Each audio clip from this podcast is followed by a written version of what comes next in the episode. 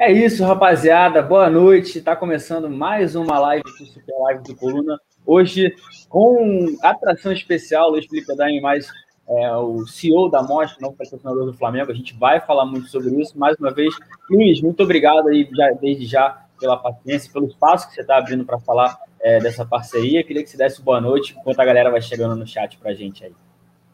Bom, boa noite a todo mundo. Uma honra para mim, como rubro-negro, estar tá aqui falando com a coluna do Fla. Sou leitor, seguidor assíduo aí de vocês. Parabéns pelo trabalho, pelo né, noticiário, o, o segmento aí do, do Mengão. E, e, e vamos, tô, tô bem animado aí com o nosso bate-papo.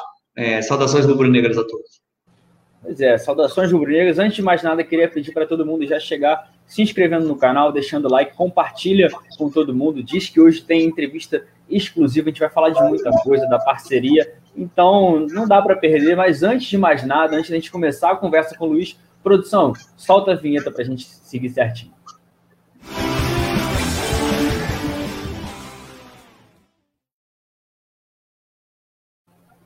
Agora sim, Luiz, um prazer mais uma vez sempre falar aqui. A gente no, no bastidores já tem uma resenha, de saber, mas a MOD, né, que é a empresa que está fechando um contrato de parceria do Flamengo, a gente vai detalhar tudo isso. Queria que você falasse um pouco da empresa, de como funciona, qual é o segmento do trabalho de vocês, para a galera que está chegando e quer conhecer sobre o novo parceiro do Flamengo. Bom, a gente é uma empresa relativamente nova, Uh, nosso grande desafio é explicar o que a gente faz uh, de uma maneira sucinta e, e didática, é, porque uh, envolve dois setores que são bastante complexos, novos e, e, que a gente não tem ainda tanta interação no dia a dia. Um que é o setor de carbono, né, de crédito de carbono, que é o setor de ativos ambientais, é, e outro é o setor é, de criptomoedas, o, o, setor de ativos digitais. A, a MOS combina os dois mundos, é, e o que a gente faz, basicamente, tentando explicar de uma maneira super simples, é, a gente atua como intermediário do crédito de carbono, a gente é tipo um supermercado do crédito de carbono. Se você parar para pensar, o que, que faz um, um supermercado, né, um supermercado tipo Pão de Açúcar, Carrefour, etc. Eles compram no atacado vendem no varejo, né?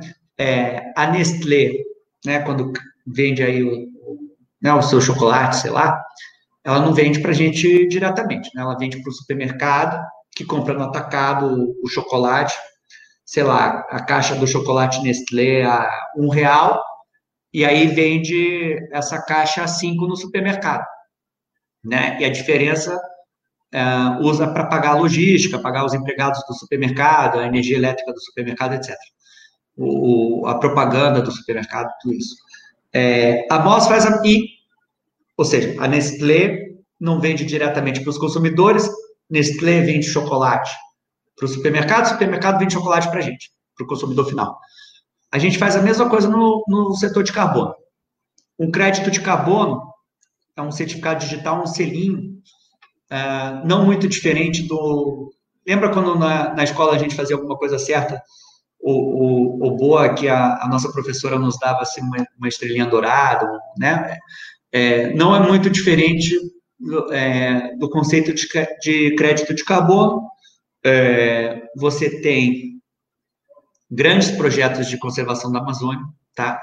Ou de conservação ambiental no geral, quando eu falo grandes, assim, são vastas áreas, a gente está falando de áreas de pô, 150, 150 é, 200 mil hectares, para dar uma referência. Cidade de São Paulo tem 150 mil hectares, ou seja, são áreas enormes, do tamanho de uma cidade, que o indivíduo foi, comprou né, a floresta e remunera o trabalho dele. Como é que esse cara ganha dinheiro? Pelo, pelo trabalho de conservação.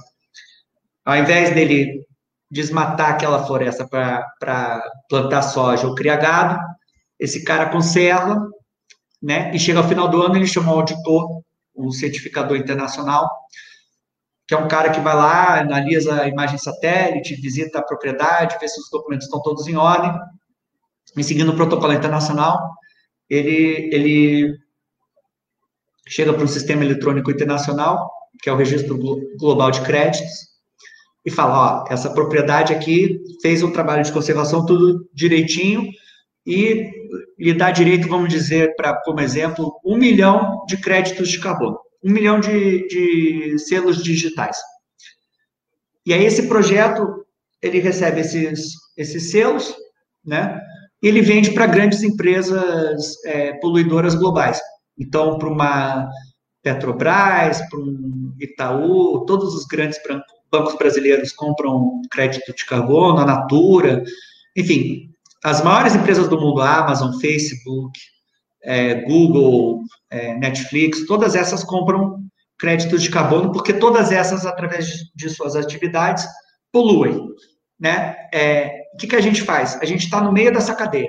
Então, a gente vai aos projetos, seleciona os projetos, porque, como vocês podem imaginar, é, é um. Bom, fazer negócio na região amazônica não é das coisas mais fáceis do mundo, assim, não é uma área que, que é conhecida pela, pelo seu estado de direito, é, assim, é, é cheio de sacanagem, assim, é cheio de, né, de, de bandido mesmo e tal, então tem que tomar muito cuidado, a gente faz um processo muito apurado né, e, e detalhado de, de investigação, se o, o indivíduo lá que está conservando a, a, a, floresta, se ele é realmente dono daquela floresta, uh, daquela propriedade, se ele está seguindo o protocolo internacional direitinho, se ele realmente fez tudo que ele disse que, né, que fez, etc. A gente né, é, faz uma apuração desse, desses fatos, uh, compramos os créditos de carbono desse, desses caras, né?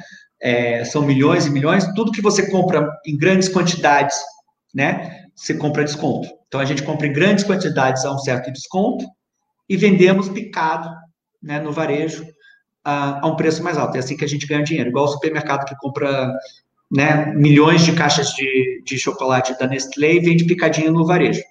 É, então, a gente compra no atacado crédito de carbono vendemos no varejo. E nessa, nesse meio né, nesse meio termo, no meio desse caminho, a gente agrega valor de três maneiras. A gente seleciona os melhores projetos, assim como o supermercado seleciona, sei lá, os melhores chocolates para vender. Uh, a gente agrega tecnologia, né, via geomonitoramento, imagem satélite, uh, e colocando o crédito de carbono em blockchain, que significa, é uma maneira complicada de dizer que a gente põe num, num sistema transparente é, a prova de fraude. Tudo que você põe em blockchain, né, que é o, o sistema usado pelo Bitcoin por por ativos digitais, ele fica já naturalmente auditado e, e, com muita transparência. Você vai no link, você consegue acompanhar todas as, as, transações daquele ativo. Então, você evita que o mesmo ativo digital seja vendido várias vezes, vendo uma coisa que não existe e tal. E, finalmente, a gente agrega valor na distribuição uh, e no branding, né, na, na agregação de marca. É, você comprar algo, é, o conceito é meio que se comprar algo da MOS ou MCO2, você está comprando algo que, que foi né, muito selecionado, investigado e, e, com uma credibilidade, porque nós somos uma empresa auditada, uma empresa internacional, com acionistas, é, né, investidores aí de, de porte global e tal. É, então é isso. Eu sei que é bem complexo, mas é, tentando resumir aqui ao máximo. Não, é bom para a galera entender, né? A gente viu, desde que surgiu é, o interesse dessa parceria da, da MOS com o Flamengo, então todo mundo, pô, mas como é que funciona? Então tivemos uma aula rápida aqui, ficou bem explicado para é, o resumo, o resumo, a gente acha que a gente criou um sistema, na nossa opinião, que é ganha, ganha, ganha. Por quê? A pessoa que compra está comprando um ativo, né, um bem, igual compra uma ação da Petrobras, igual compra um, um CDB de banco, é, você está comprando um negócio que você pode ou sentar em cima ou revender e as empresas que compram isso, elas podem usar. Aliás, essas empresas que eu falei, Netflix e tal, elas compram o, o crédito de carbono da gente, da MOS, elas mandam o dinheiro da MOS, a gente manda crédito de carbono para eles, eles consomem esse crédito de carbono, ele, ele deixa de existir, né? Ao deixar de existir, é, a, a, empresa Netflix, por exemplo, no caso, ou a Globo, a Globo é, é o iFood, a gente anunciou uma parceria com o iFood agora. O iFood polui, né? É, entrega, faz entrega de motocicleta, aquele negócio solta fumaça pra cacete, são milhões de motocicletas por, né, por ano. É, o iFood tem um impacto negativo no meio ambiente. Né? Ele, para existir, para dar o serviço do iFood, ele polui. É, e, e, há uma demanda cada vez maior da sociedade, né, é, é dos seus consumidores e dos seus investidores, que o iFood compense, mitigue de alguma maneira o mal que ele está fazendo ao meio ambiente. As pessoas não querem mais comprar, é, é, os jovens, né, pessoal de 20, 30 anos, os milênios, eles não querem mais comprar produtos ou serviços de empresas que são poluidoras. Então, o que, que o iFood faz? Ele chega para a gente e fala, Luiz, eu, a minha poluição é de, digamos, para colocar um número, um milhão de toneladas ao ano. Cada tonelada, cada crédito de carbono representa uma tonelada de poluição evitada, tá? É, então ele fala, o iFood, bom, eu poluí um milhão de toneladas, Luiz, eu quero comprar da Moz um milhão de créditos de carbono. Eles não mandam dinheiro, a gente manda crédito de carbono para eles, eles dão baixa naquele crédito de carbono. Ao dar baixa, o que, que ele ganha em retorno? Um certificado nosso que a gente fala, ó, o iFood compensou a sua poluição. E aí ele usa isso como marketing, entendeu? Ele fala, eu sou carbono neutro, eu, eu, eu compensei o, o, mal que eu faço é, para o meio ambiente. O grande ponto é, no nosso sistema, como o crédito de carbono que a gente vende está em preços é, relativamente baixos na comparação é, global, só de fazer, por exemplo, de alcançar o preço europeu, o, o, o preço do, do, crédito de carbono da MOS, o MCO2, deve dobrar, é, ou teria que dobrar. Então, potencialmente, a pessoa que comprou o MCO2 poderia ter um, um, ganho de duas vezes. Então, tende a ganhar a pessoa que compra o crédito de carbono como um ativo, como um bem, uma poupança, um investimento. Ganha a floresta, porque quanto mais pessoas compram, mais dinheiro vai para a floresta a gente mandou, os nossos clientes, ao comprarem crédito de carbono, enviaram 70 milhões de reais uh, para projetos de conservação da Amazônia no último ano. Cara, é dinheiro para cacete, assim, 70 milhões de reais é, três, é mais de três vezes o orçamento do governo federal, tá? Que é de, foi de 20 milhões de reais em 2020 para a proteção da Amazônia. É, e ganha o meio ambiente, claro, ganha né, o planeta, porque à medida que a gente vai preservando essas florestas, mais dinheiro vai para as pessoas que estão conservando lá o, o, os projetos, né? E, e, essas áreas enormes do tamanho da cidade de São Paulo, é, a gente vai conseguindo diminuir o desmatamento da Amazônia e, e evitar a mudança climática, né? Porque a gente está reparando que tudo quanto é lugar, eu, eu, moro em Porto Alegre, né? Minha mulher é gaúcha, e, cara, aqui em Porto Alegre, cara, é abril, e normalmente faz, sei lá, já começa a fazer frio, 15, 16 graus, está fazendo 30 graus. Assim, acho que é óbvio para todo mundo mundo que mudança climática existe, né, que o mundo está mais quente, está mais louco, né, o, o clima, uh, e a gente tem que combater isso. Então, ganha a floresta, ganha quem compra o MCO2 e ganha o planeta. É, então já foi. Agora a gente quer saber, Luiz, vamos puxar uhum. agora para o lado do Flamengo. Lógico. Como foi. É o mais importante. É, como foi essa decisão, essa escolha? Você já revelou, você nas redes sociais sempre se mostra muito assíduo lá, um torcedor do Flamengo, mas como foi, de quem foi a decisão? Você de repente puxou, olha, tem o Flamengo, e por quê? O, o porquê do Flamengo a gente sabe, né? Que é um clube de massa, é o maior clube do Brasil, mas como é foi isso. essa decisão e essa negociação também por parte de vocês e do Flamengo? Lembrando que o contrato ainda vai ser aprovado, amanhã tem a votação. Então, como é que é, surgiu o nome do Flamengo nessa pauta?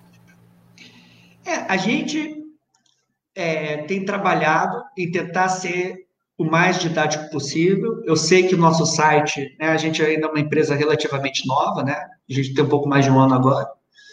É, e é, é desafiador a gente explicar né, de maneira simples, rápida, o que a gente faz. Então, a gente está trabalhando em tornar a nossa comunicação mais simples, mais didática.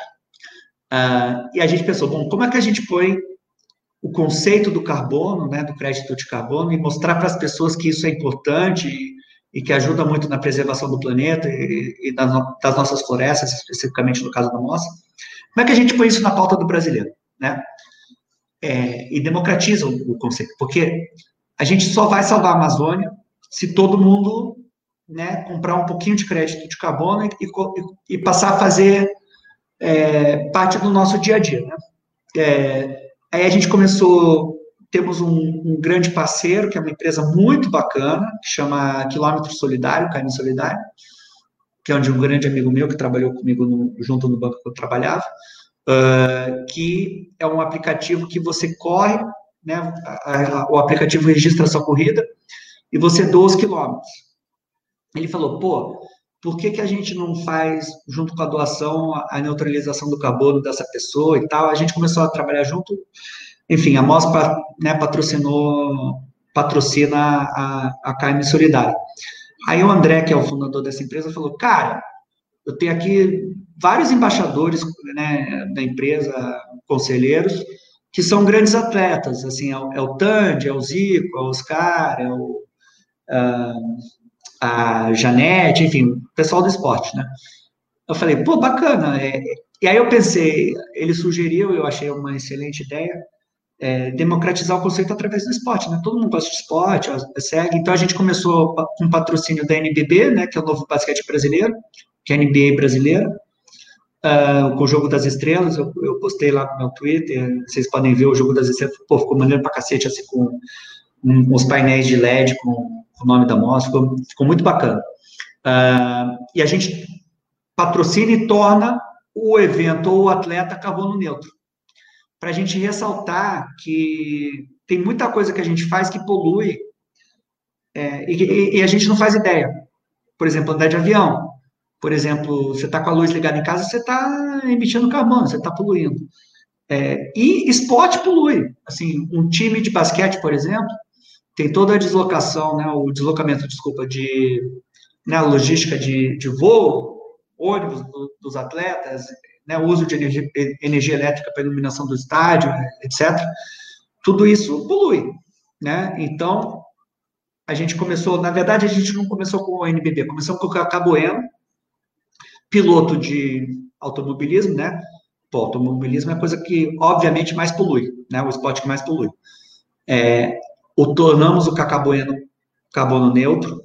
Estamos trabalhando com ele para neutralizar a, a Stock Car, a Fórmula Porsche, etc. Aí fomos para a NBB, aí compensamos também as viagens e a atividade do Carlos Dias, que é o ultramaratonista brasileiro e um atleta de destaque global, é o, é, é, é, é o, o, o, cara, é o único cara nas Américas que é considerado um super-humano cara é bizarro, assim, o cara, porra, corre 250 quilômetros em três dias, umas coisas assim bizarras. É, é, patrocinamos também o Luquinha, que é um, um triatleta com síndrome de Down, um atleta do, do Corinthians. É, patrocinamos o. A, é, puxa, é, a gente tem feito tanta coisa que eu até esqueço. E aí pensa, começamos a pensar, bom, tem que patrocinar o futebol, né? É, e qual o clube de maior impacto, que tem mais segmento nas mídias sociais, maior torcida e tal, é óbvio que é o Flamengo, é, é óbvio que eu ser rubro-negro fanático é, ajuda, porque nós, rubro-negros, acho que a gente tem uma dimensão né, do, do, da magnitude do clube, da paixão da, da torcida e, e da difusão né, do, de qualquer conceito que você né, espalhe na torcida do Flamengo, vai tomar uma dimensão nacional rapidamente. Para a gente também pesou muito o fato do, do Flamengo ser muito popular na região norte, né?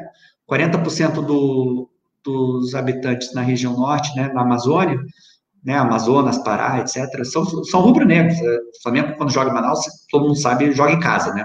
Aliás, no Nordeste, no Norte. E a gente é, precisava também que o nome da MOS fosse reconhecido e, e, e uh, bem aceito né, na Amazônia, como todo mundo pode imaginar, né, o, o setor ambiental é polêmico, né, várias pessoas têm diversas opiniões de como resolver o problema e tal. Uh, então, para a gente ter uma presença e uma aceitação né, positiva também na região norte, a gente pensou no Flamengo como uma, uma solução. Uh, eu tenho um amigo vários amigos que são rubro-negros é, fanáticos, um deles me colocou em contato com o Gustavo Oliveira, com o pessoal do marketing, e aí a gente começou a conversar e chegamos à, à proposta do patrocínio que vai ser colocado para votação, como você disse, amanhã no conselho às, às 18 horas.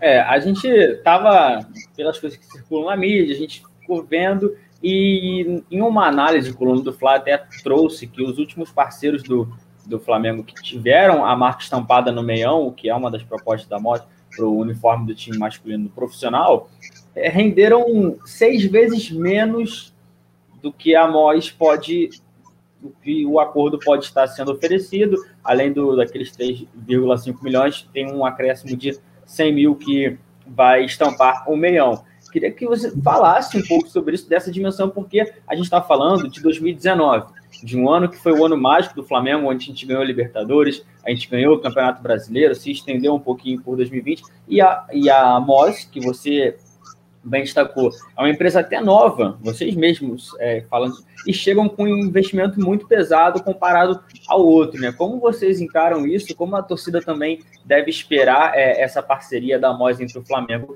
que já chegou, entre aspas, né, assustando no bom sentido? Chegou chegando. É. é, olha, uh, ah, para diminuir né, a, a, a vamos dizer, o risco financeiro para o clube, né? É, como nós sabemos, é, patrocinadores do passado ficaram em falta com o Flamengo, atrasaram, não chegaram a pagar, não performaram seus contratos, não honraram seus contratos. Ah, a, a, a, conversa era de, uma, de um pagamento parcelado, tá? O contrato vai até o final desse ano, 2021. Ah, e nas conversas, o clube expressou uma necessidade totalmente legítima. É, não uma necessidade, um, um, pedido, né? Uma demanda deles, ó, a gente tomou cambal aqui do Maturno, daria para você fazer um seguro fiança ou, ou né, pagar parcelas antecipadas. Eu me antecipei, uh, até porque eu reconheço que é, foi um, um, pouco infeliz a maneira como foi anunciado. O que, é que aconteceu? Vazaram, não vazaram pela nossa empresa. Não, não, não tem que acusar, assim, vazou. Assim, a, a nossa discussão, como tudo que, que acontece no Flamengo toma uma proporção né, absurda. Aí começaram a me ligar um monte de blogueiro e tal. Eu cheguei para o clube e falei, ó, não dá, assim, a gente, eu estava falando, ó, nada a declarar, nada a declarar. Assim, na quinquagésima vez, você fala, cara, não, não dá, eu tenho que falar alguma coisa. Começamos a falar em conjunto com o clube que havia efetivamente tratativas para um patrocínio, mas chegou a um ponto que a gente falou, cara, vamos anunciar pelo menos alguma coisa, que a gente está oficialmente começando, ou que a diretoria aprova e tal. Com o aval da diretoria, a gente comunicou. Ficou uma imagem, para quem não acompanhava, não acompanhou a história toda, e ninguém tem a obrigação de acompanhar a história inteira, ficou uma impressão que a gente se antecipou. Ah, por isso eu peço desculpas, mas o fato é que a gente não se antecipou, que os fatos acabaram tomando uma, né, uma magnitude, uma dimensão que a gente teve que fazer algum tipo de anúncio.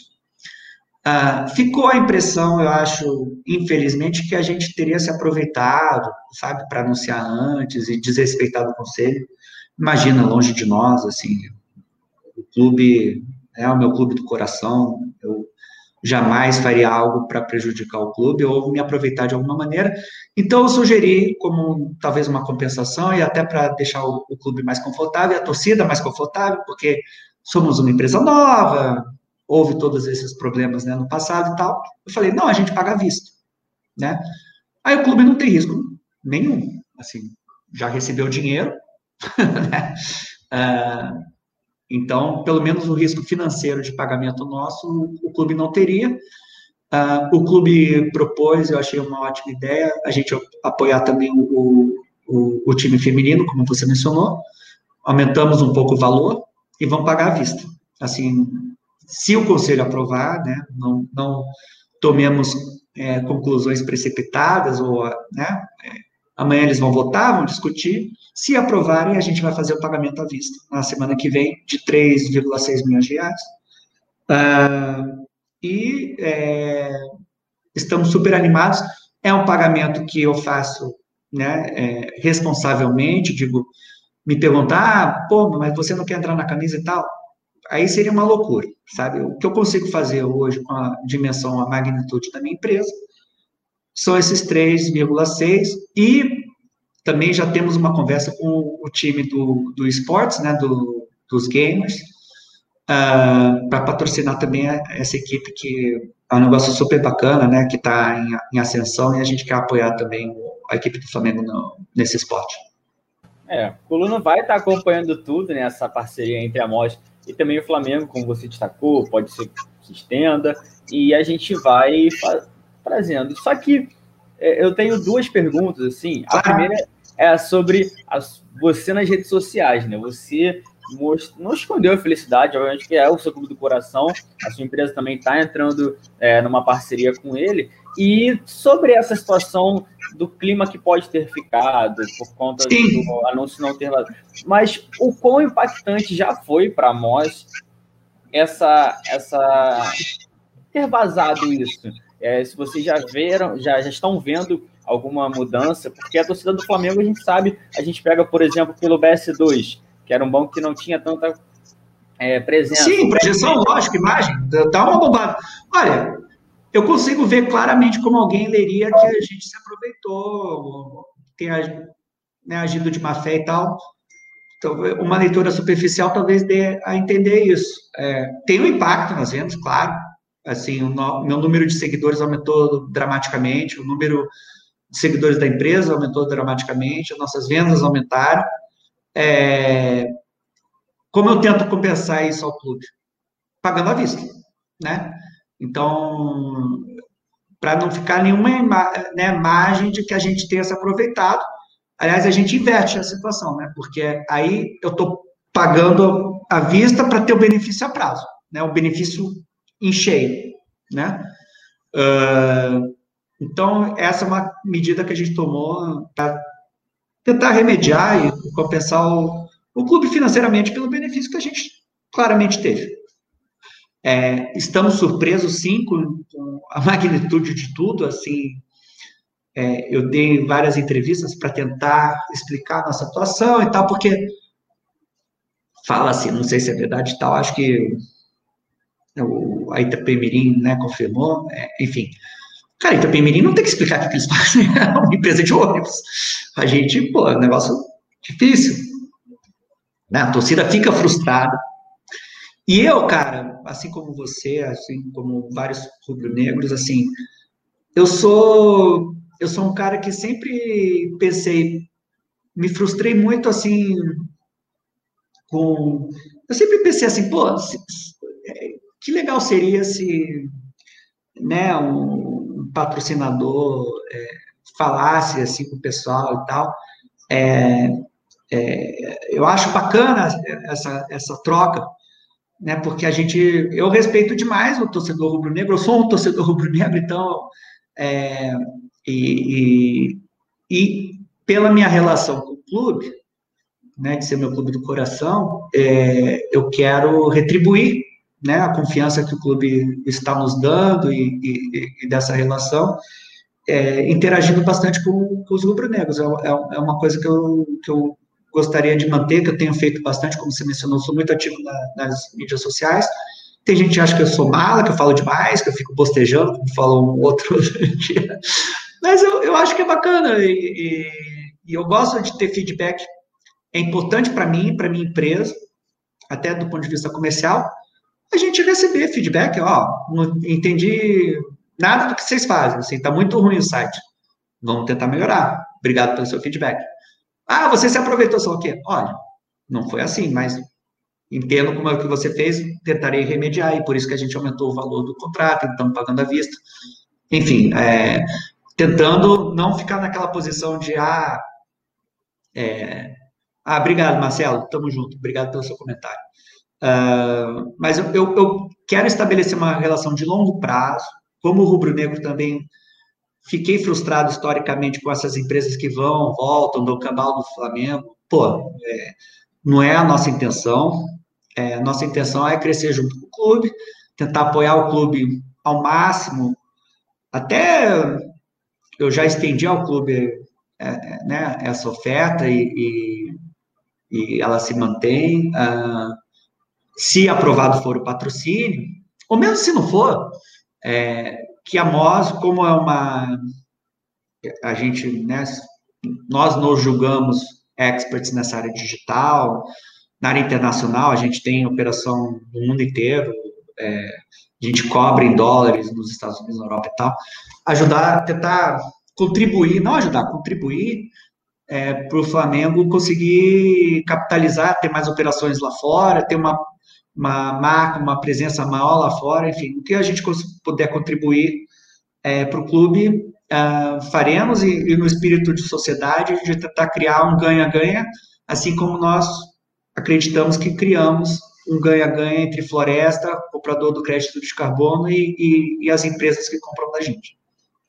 Pois é. Agora, vamos, eu falei com você, a gente acompanhou também nas redes sociais e até por conta dessa, desse entendimento, a gente depois tendo a, a explicação, a gente viu que o Valim, de gente que é muito conceituado, todo mundo nas redes sempre ativo, ele falou da questão da MOS, é, disse que entendeu dessa forma, depois você foi lá e, e, e conversou com ele, é, explicou como é que foi. Eu queria que você falasse um pouco como é que foi essa situação, está tudo resolvido, porque é o que você fala, né? Para quem não está acompanhando, quem acha, quem vê só um lado, acaba achando que de repente, ah, foi de má fé, queria se aproveitar, e você dá até uma resposta como pagamento à vista. Mas como foi essa situação com, com o Valim?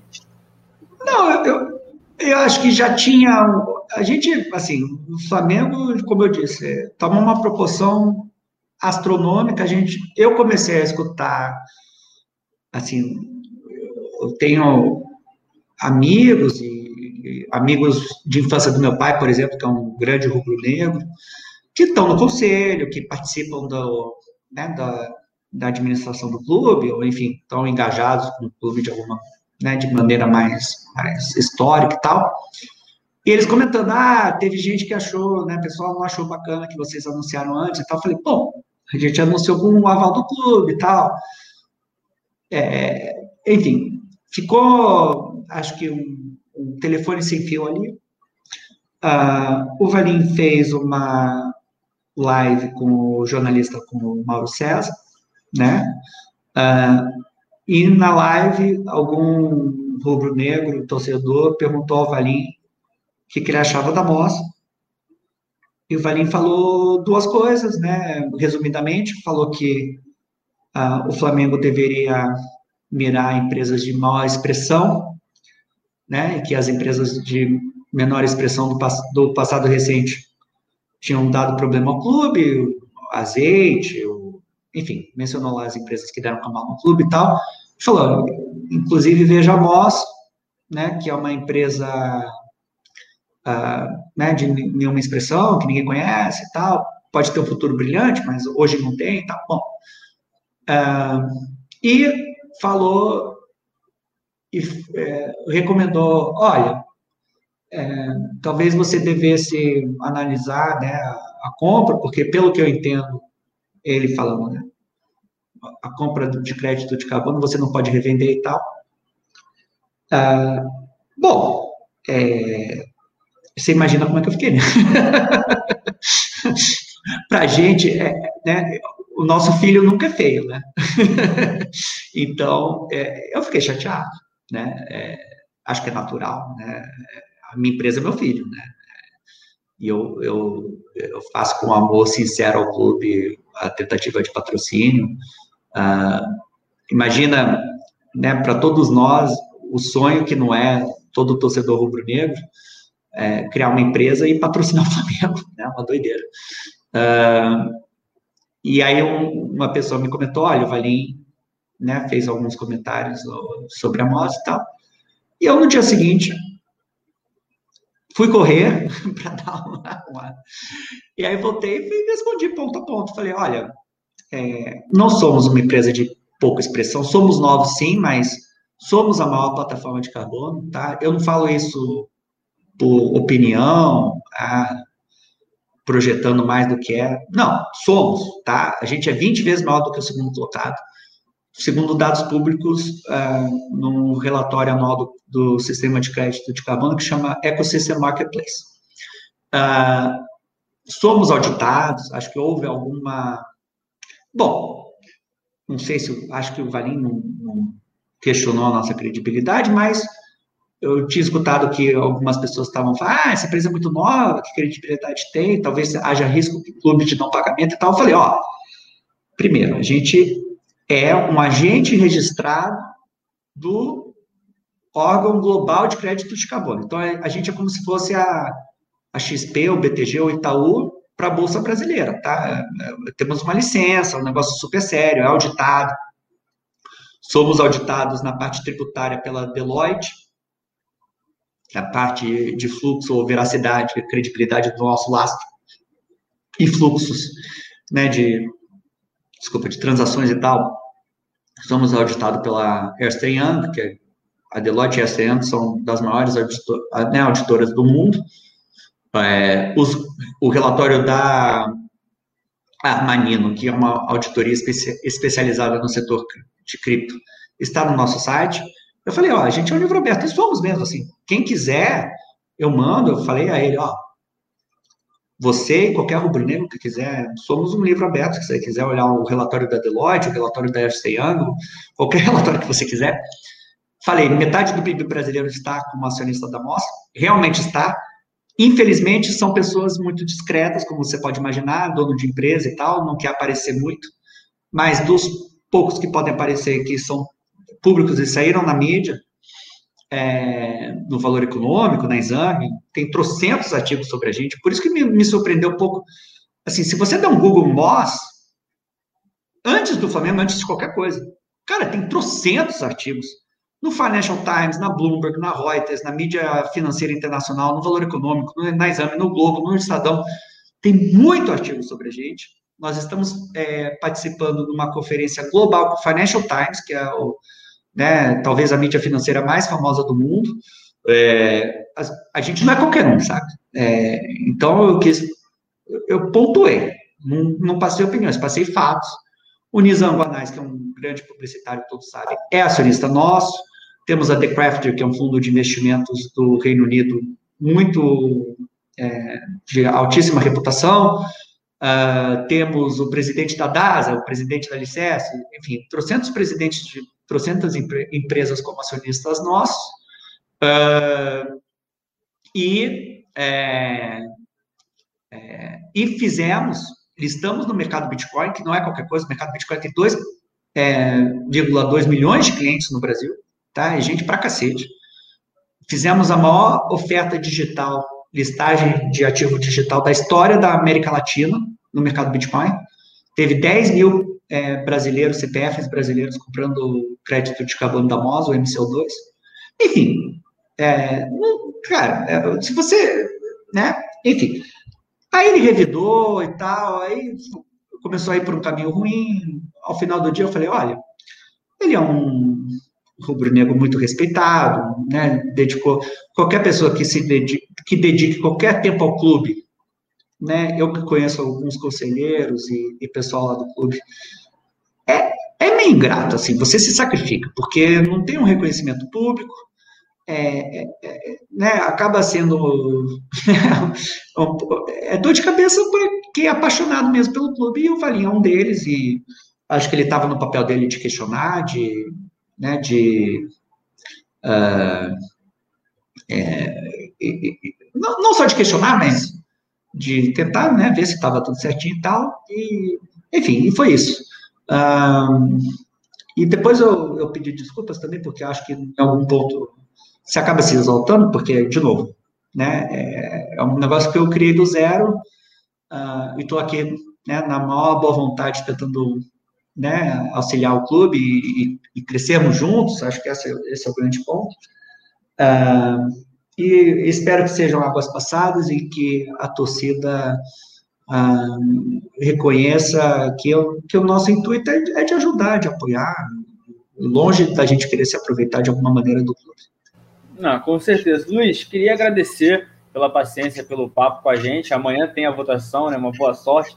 Depois disso, Amém. espero que a gente fale Amém. mais uma vez. Mas muito obrigado aí, né? A gente vai continuar aqui com resenha. Só que é muito, muito sucesso nessa parceria e amanhã Depois, de repente, da votação, eu te ligo, a gente troca uma ideia e de repente. Isso, a gente toma uma cerveja virtualmente. Pronto. É, tem que ser assim, porque senão não dá mais. Tamo junto, muito obrigado. Hein? O mais importante, o mais importante não é nem o patrocínio da moda, o mais importante é o jogo de domingo, né? Vamos, vamos, é... vamos, vamos torcer. Que tem que ter essa estreia. A gente vai estar torcendo, vai estar ligado aqui. Muito obrigado aí, Luiz, mais uma vez. Obrigado a vocês. Obrigado pelo espaço e boa noite. Boa noite, estamos juntos. A gente aqui no Coluna continua, que vai rápido assim. O que, que, é isso? Vocês estão invadindo a minha live agora. Invadi... Primeiro que a live não é sua. Tá? A live do Coluna, você não tem esse direito de dizer que a live é tua. Você tem a concessão de falar aqui. E primeiro sai dessa sauna aí que você fica fazendo essa. A vergonha você fazer essas apresentações de uma sauna, né, cara? Não, esse, produção, vocês bora melhorar essa câmera aí, produção. Obrigado, Mário. Vamos pedir, né? Vocês não entenderam. Ô, Simon. Mas vocês não entenderam. Isso aí ele tá, ele, ele tá gerando gases, carbono, essas coisas aí, tipo, embalado pela voz. É, pô, já era um negócio já para poder fazer a promoção da chegada do, do patrocinador novo. É. E aí, Mário? Boa noite, Mário. Apenas para você, um boa noite. boa noite, JP, Kika, meu amigão querido, Túlio, poeta. É, boa noite para todo mundo que está aí no chat. Já chega deixando aí seu like, compartilhando a live, se inscrevendo, se inscrevendo também no, no clube de membros e embora falar tudo aqui de Mengão. Vamos falar tudo. Eu posso já começar jogando um assunto na roda aqui? Ai, meu Deus. Eu vou, eu vou começar de leve, porque é para todo mundo debater, a opinião é sobre o sorteio da Libertadores. Começar de leve, sexta-feira, como é que vocês estão nessa expectativa? Se já analisaram os potes, né?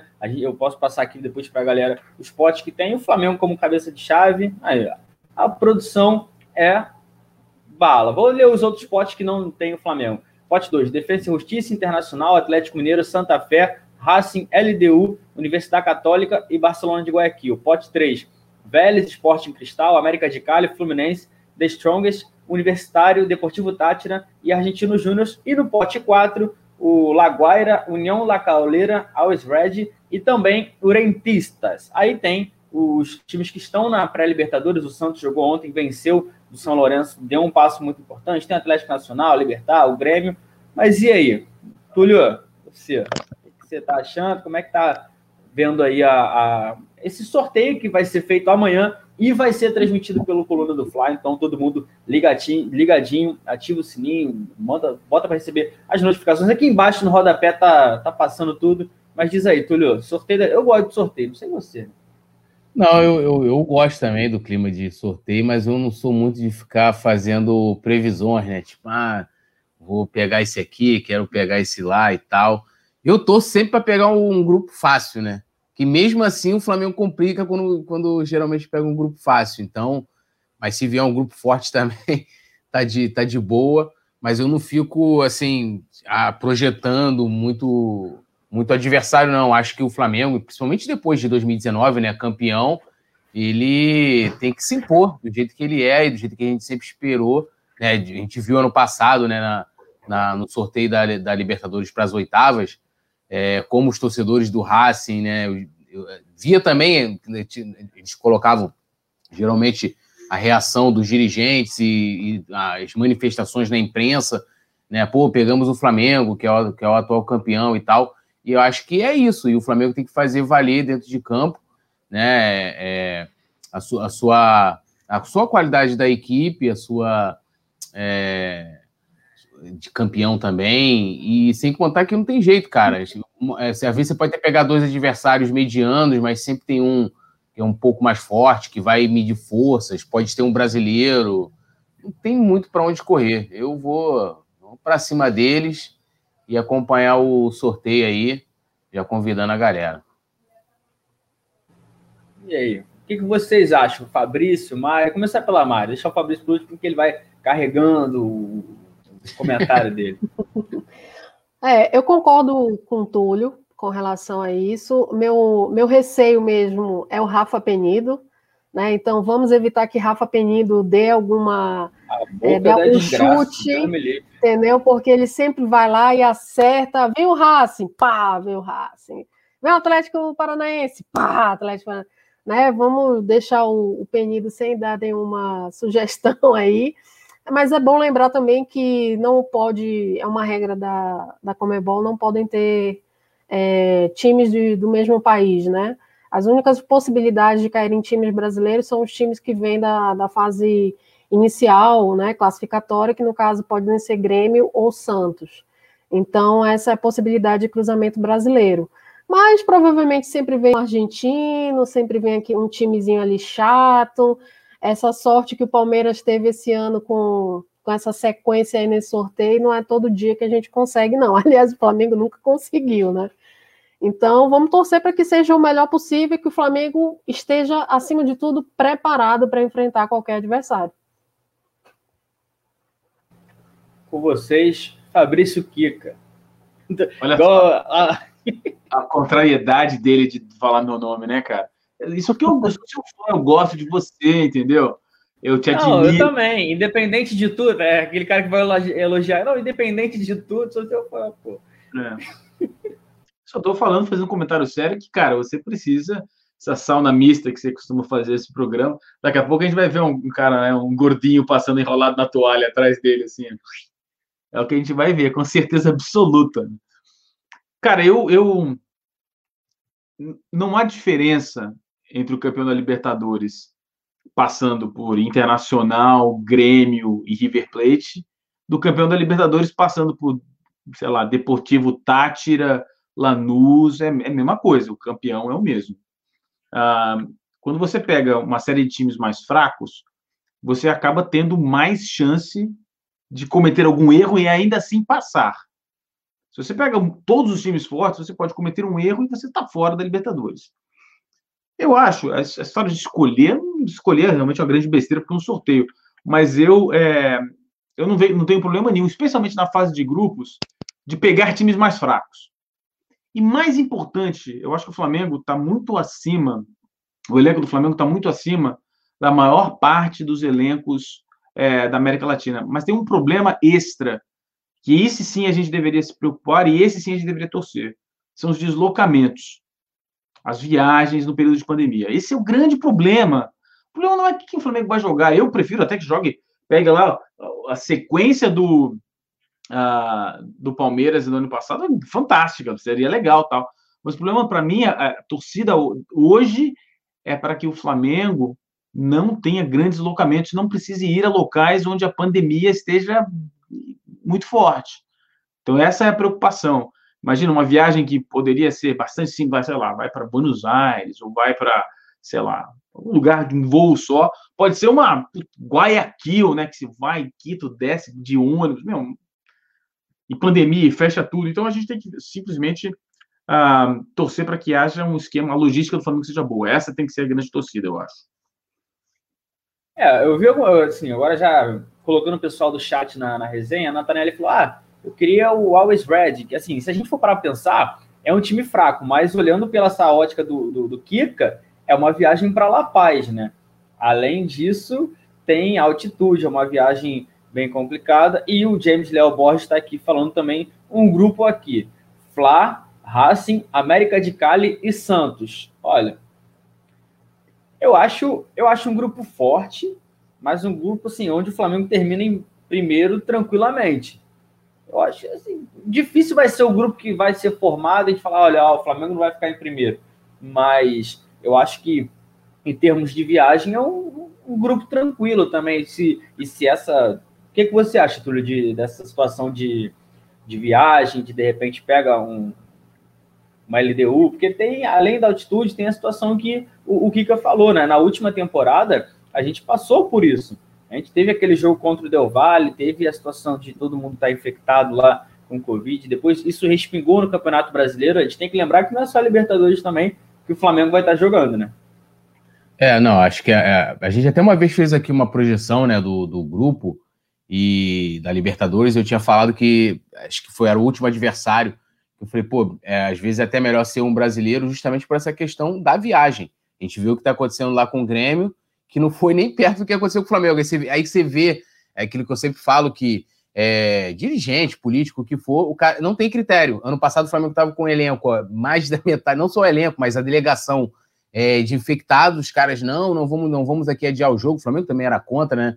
E tal. E com o Grêmio foram, se eu não me engano, dois. O Renato não chegou a viajar, acho que foi isso. Dois, dois ou três jogadores e o Renato que não, que não é, chegou a viajar. E eles foram lá e transferiram a partida que seria ontem, né, na quarta-feira, para sexta-feira, ainda trocar, alterar o local.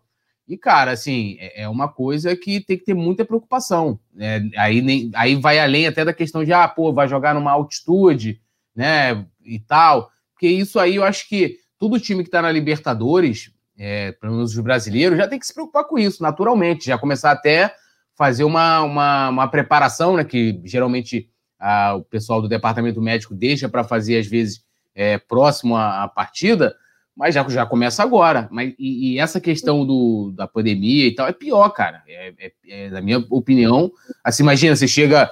É, agora está muito mais comum, né?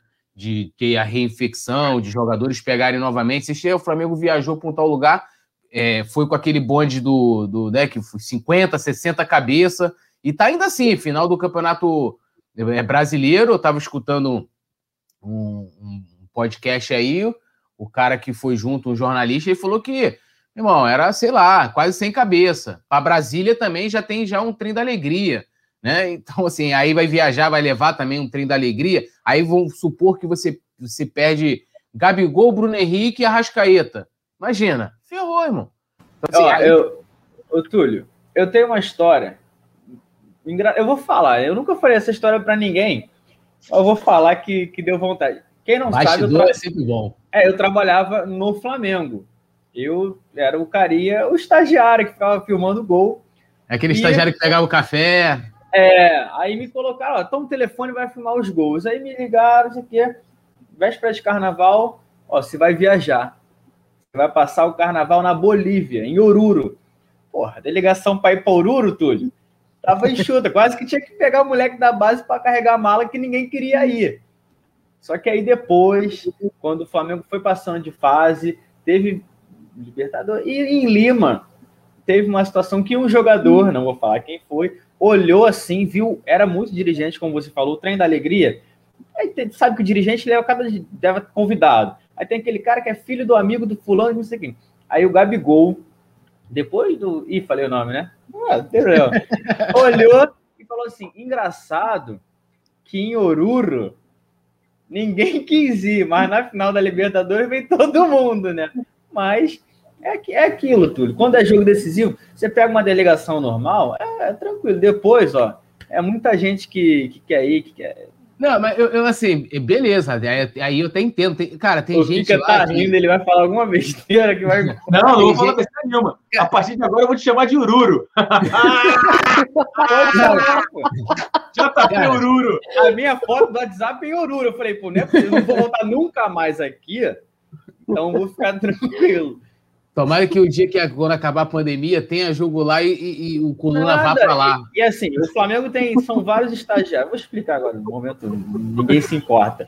Aí depois teve viagem para o Uruguai, que era Flamengo e Penharol, e teve LDU. Aí, como não era carnaval, Uruguai, por lá comer, todo mundo quis ir. Aí falou, ó, o João Rala. Aí não, aí lá dentro falou, não, o cara se ferrou em Oruro, pelo menos ele vai. Eu fiz essas viagens também. Não, e só encerrando, assim, é, é, tem, uma, tem, uma, tem gente lá no Flamengo que, de dirigente, dirigentes atuais aí do quadro, eu sou muito Flamengo, então, nunca sentou numa arquibancada. O cara não vai pegar carnaval, porra, vai se sujeitar a ir lá para Oruro. Porra, não vai. O cara, Lima não, aquela coisa de primeira classe, né? Hotel cinco estrelas, tudo pago pelo Flamengo, é diferente. Mas só para encerrar com relação a isso, então, é, é uma preocupação a mais, né? E, e, e que todas as equipes terão é, nessa questão de deslocamento e ainda vai ter problemas, porque é, tem países que estão resistentes né, a, receber brasileiros. A gente viu é, o, time de vôlei do Flamengo, se eu não me engano, é, tinha sido impedido de viajar. O time do Corinthians, aí, o feminino da Libertadores, é, também. Então, isso também pode ocorrer de ter alteração de locais de partida. E essa coisa toda, cara, vai ser um negócio complicado. Eu espero que, que as coisas né, comecem a melhorar, né? Para que é, em, todo, em todo mundo para que é, isso meio que fique de lado, que de certa forma prejudica. Imagina, imagina o time do Grêmio, cara. Os caras foram para lá esperando que o jogo fosse ontem, aí não foi, ó, não vai ser o jogo. Os caras estão lá ainda, não devem nem poder sair do hotel, né? Doideira. Estão lá. Eles estão treinando no, no auditório do hotel. Aí, né? Estão treinando lá no auditório do hotel, batendo bola lá no auditório. Aí eu já vou até deixar aqui para vocês aí, para o Kiki e para Mari, se isso já não prejudica, ou seja, a mudança de planejamento que às vezes você tem, eles vão ficar um tempo a mais, vão treinar em outro lugar e tal. Cara, é, é, é uma coisa que, que aumenta mais ainda a questão, a importância né, do planejamento de todo o departamento de futebol. Eu tenho uma pergunta é, para o Túlio. O, o Kika pode até me, falar bem melhor do que eu com relação a isso, a questão de, da preparação. É, todo o departamento faz uma, uma preparação física dos trabalhos que têm que ser feitos, né, de ativação muscular, preparação antes do jogo, recuperação, quem ainda está com um pouco de lesão ou não, está ali no final de tratamento. E aí, acredito que sim, né? Se eu for fazer uma viagem de férias e tiver algum contratempo nessa viagem, já vai atrapalhar o meu planejamento. Imagina quem viaja para disputar uma partida, né? É, é, é muito pior, né? Essa questão.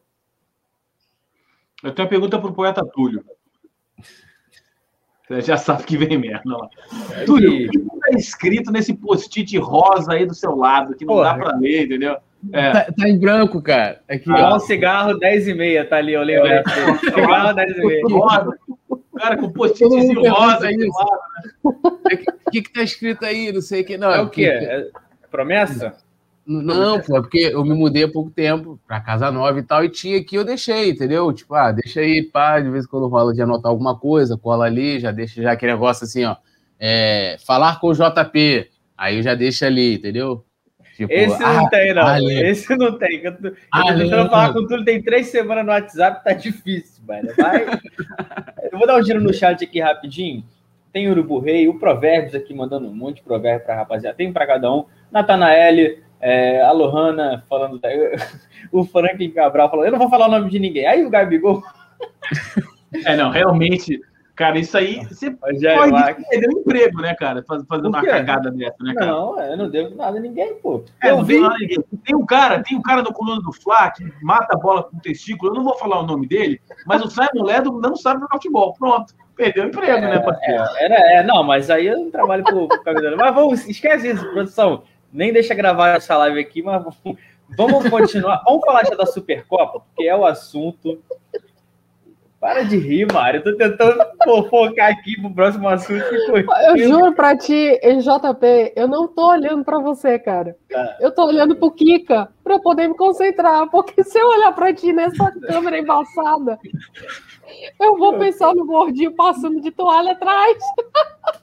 Ah, não, já saiu, já saiu, já saiu.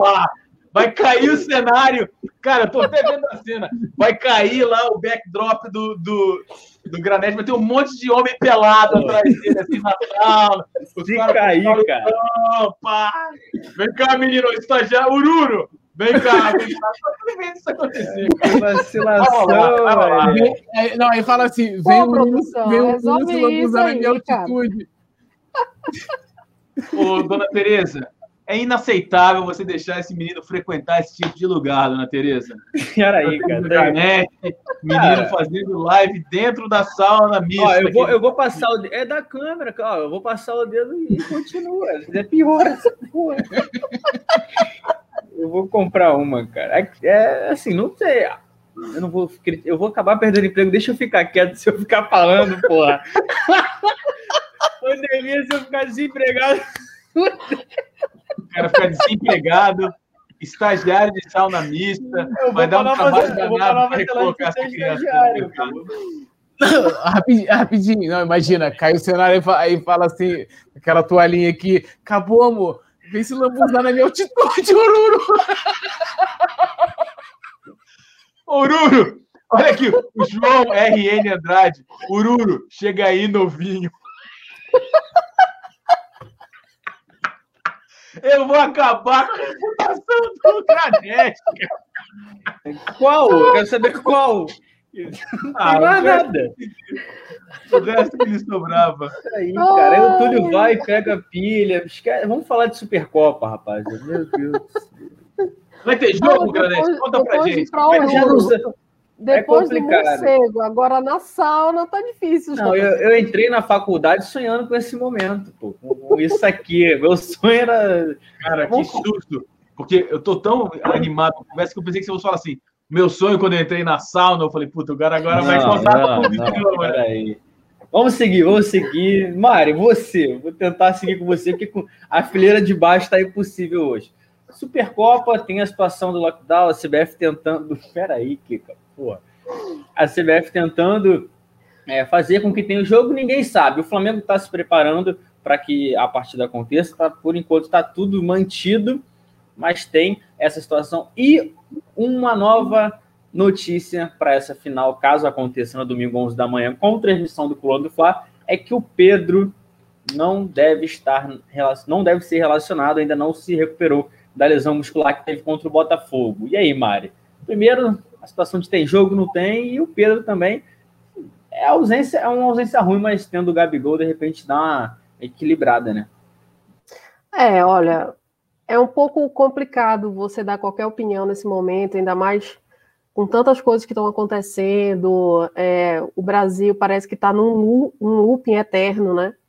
É, com relação à pandemia, não consegue sair desse, desse, desse momento de ter que ainda estar tá com muitas restrições, a vacinação não, ela não avança como deveria avançar, por erros de logística e tudo mais.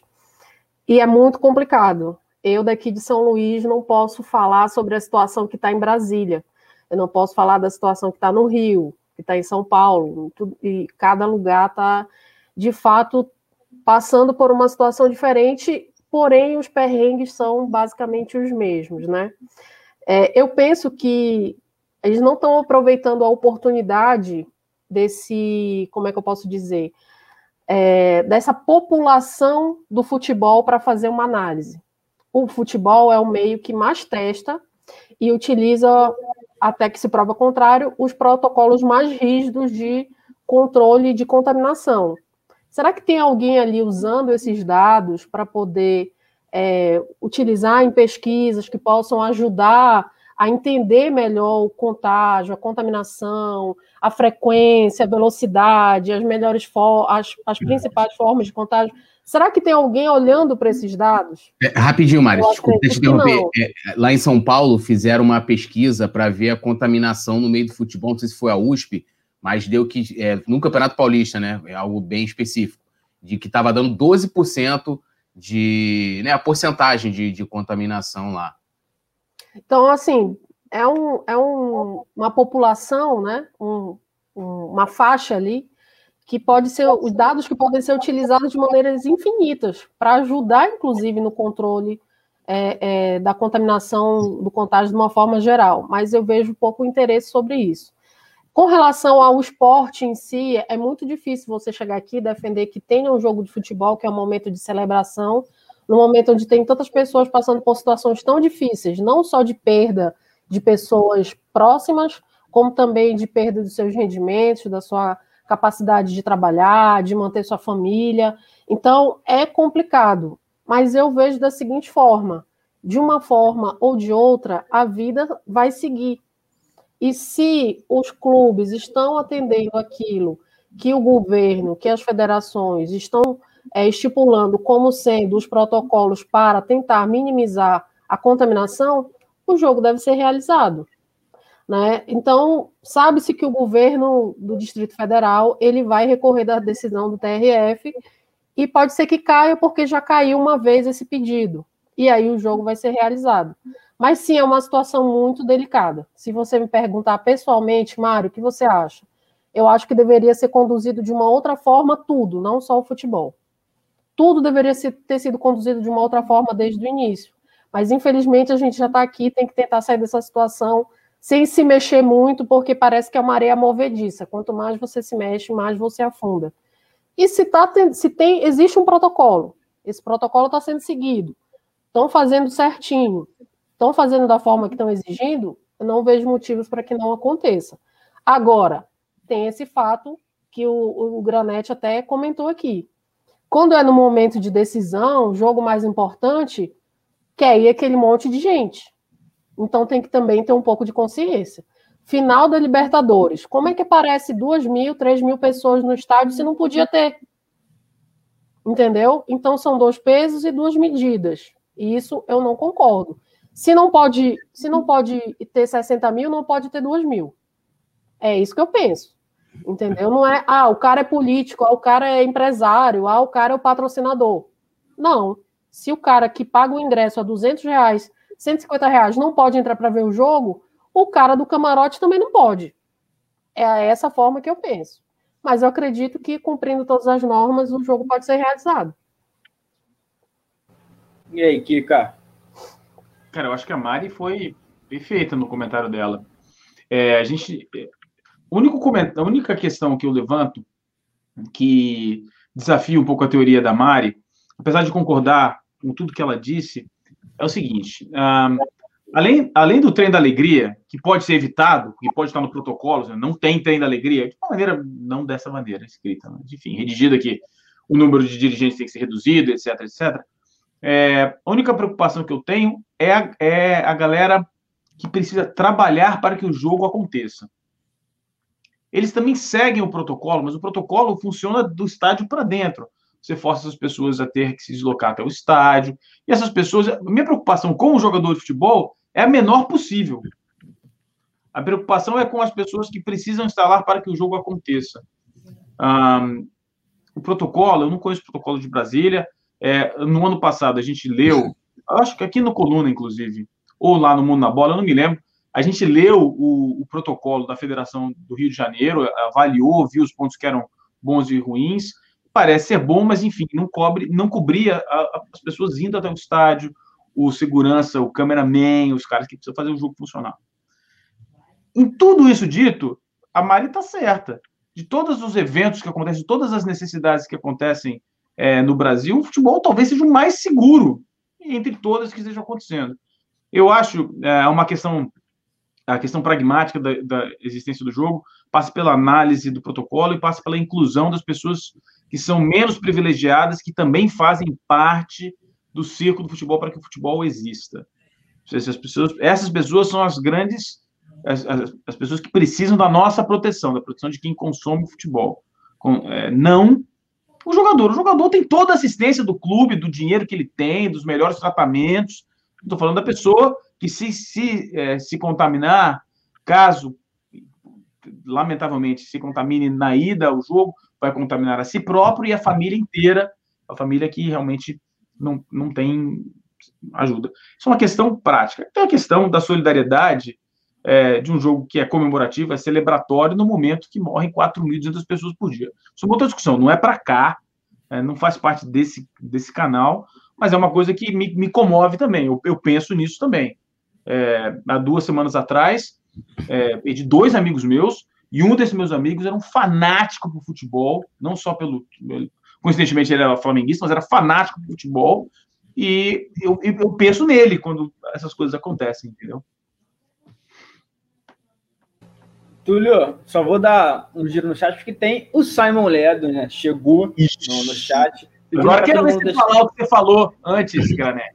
Quero ver essa banca toda que você botou agora. Entendeu?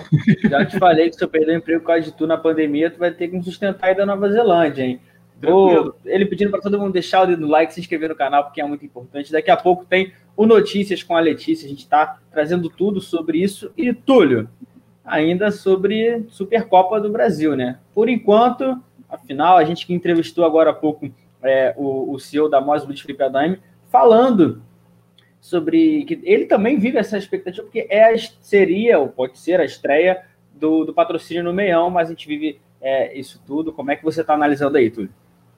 É, primeiro sobre o que o, o, a Mari e o Kika falaram, acho que é o futebol, né, ali dentro da, vamos dizer assim, dentro dos jogadores, do pessoal envolvido ali, é tranquilo de, de, de ocorrer, né, e até foi recorrer da, o governador lá recorreu da decisão e tal, talvez deva acontecer sem maiores problemas, né, o que tem que se evitar, talvez aquelas, isso pra, até para frente, né, ah, vamos lá incentivar o time e tal, acho que isso não tem que ocorrer, é bacana aí que o Flamengo né, ainda vai votar amanhã no Conselho, isso até gerou uma polêmica que foi ter falado um pouquinho aí na, na entrevista que, que você fez com o CEO da MOL, mas é, o Flamengo conseguindo, de certa forma, é, preencher seus espaços, conseguir receita, e tomara que seja uma parceria que seja boa para os dois lados, né? Porque o, a empresa também tem que se sentir satisfeita com, com o patrocínio, até para poder ficar mais tempo e que seja pé quente, né? No domingo já chegue estreando como campeã. Mas, é, mas já deu polêmica, né? Porque teve a, a, o anúncio antes, né? Tudo no Flamengo vaza, né, cara? É um negócio é, é, é impressionante, né? Tudo sai antes e vai votar ainda amanhã no conselho.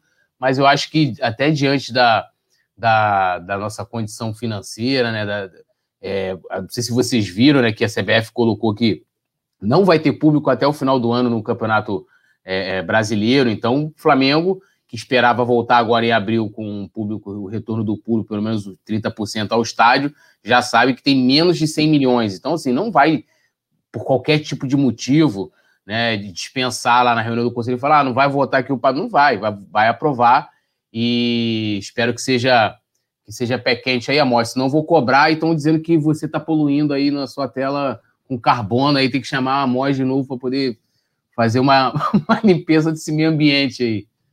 Não, tem nada disso, pessoal. Vou dar um giro aqui, pessoal. O problema é que eu só leio aqui João, João, aqui, tudo zoando.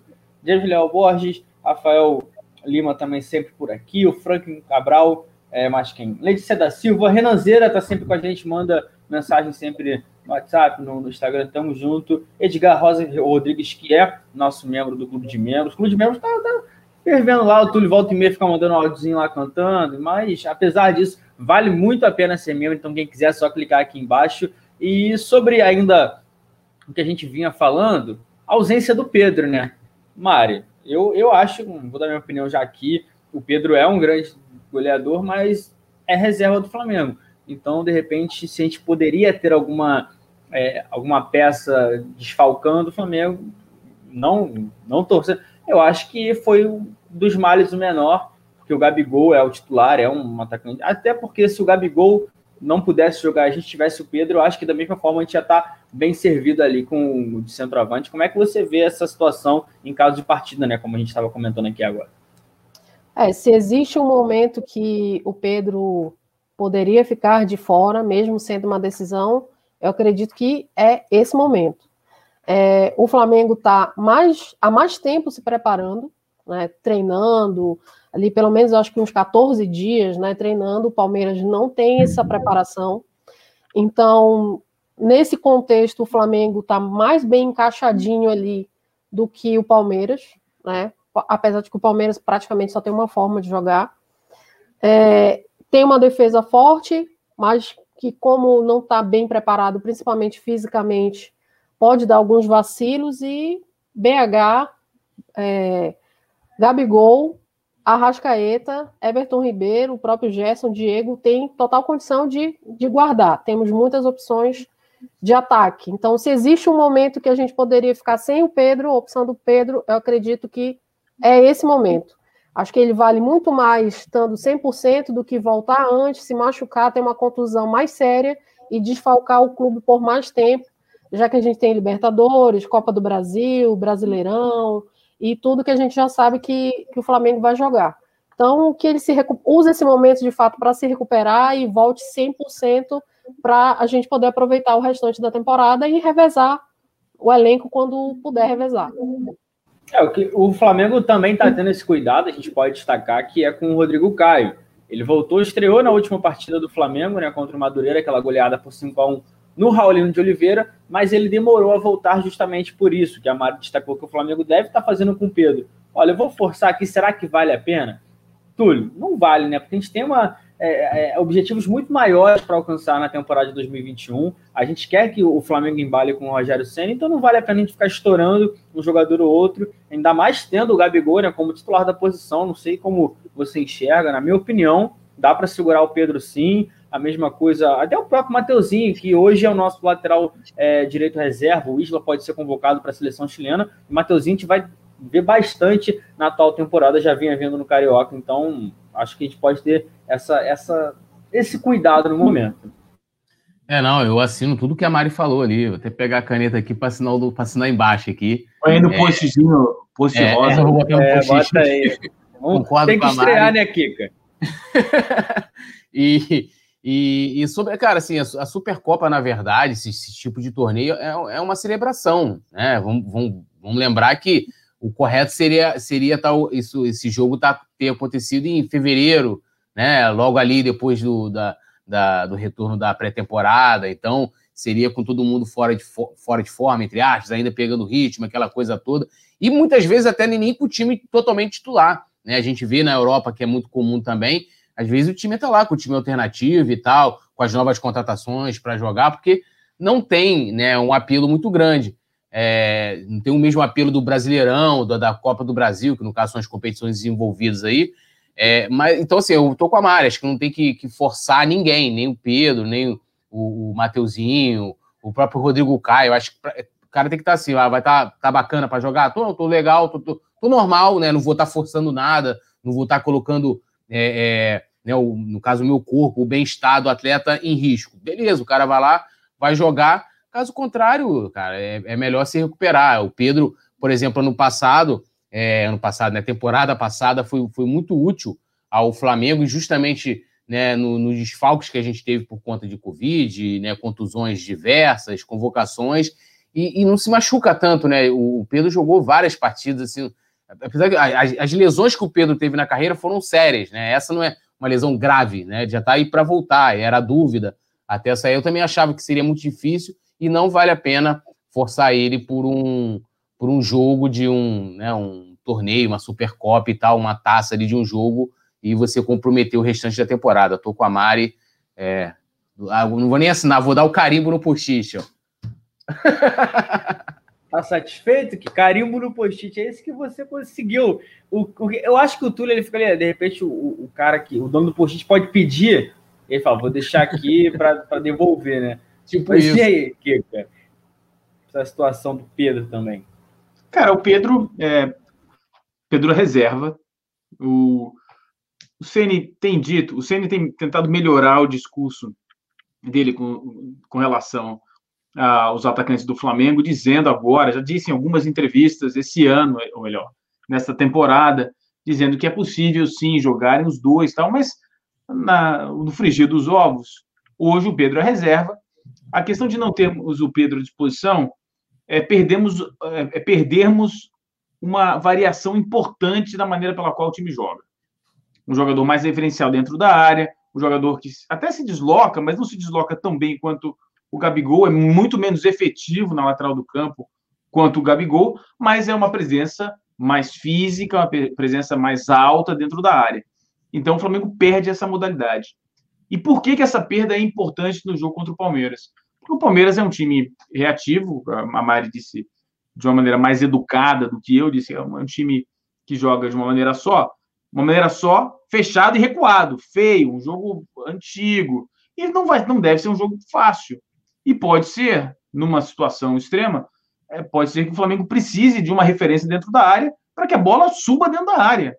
É, quem assistiu o jogo, o Paris Saint-Germain contra o Bayern de Munique, viu essa, essa, situação acontecendo, a bola tendo que chegar na área e uma maneira de jogar, porque o, o time era desenvolvido por Lewandowski, então vai pintar a bola na área, em algum momento o Lewandowski foi para dentro, o Lewandowski não estava em campo, a bola praticamente não entrou.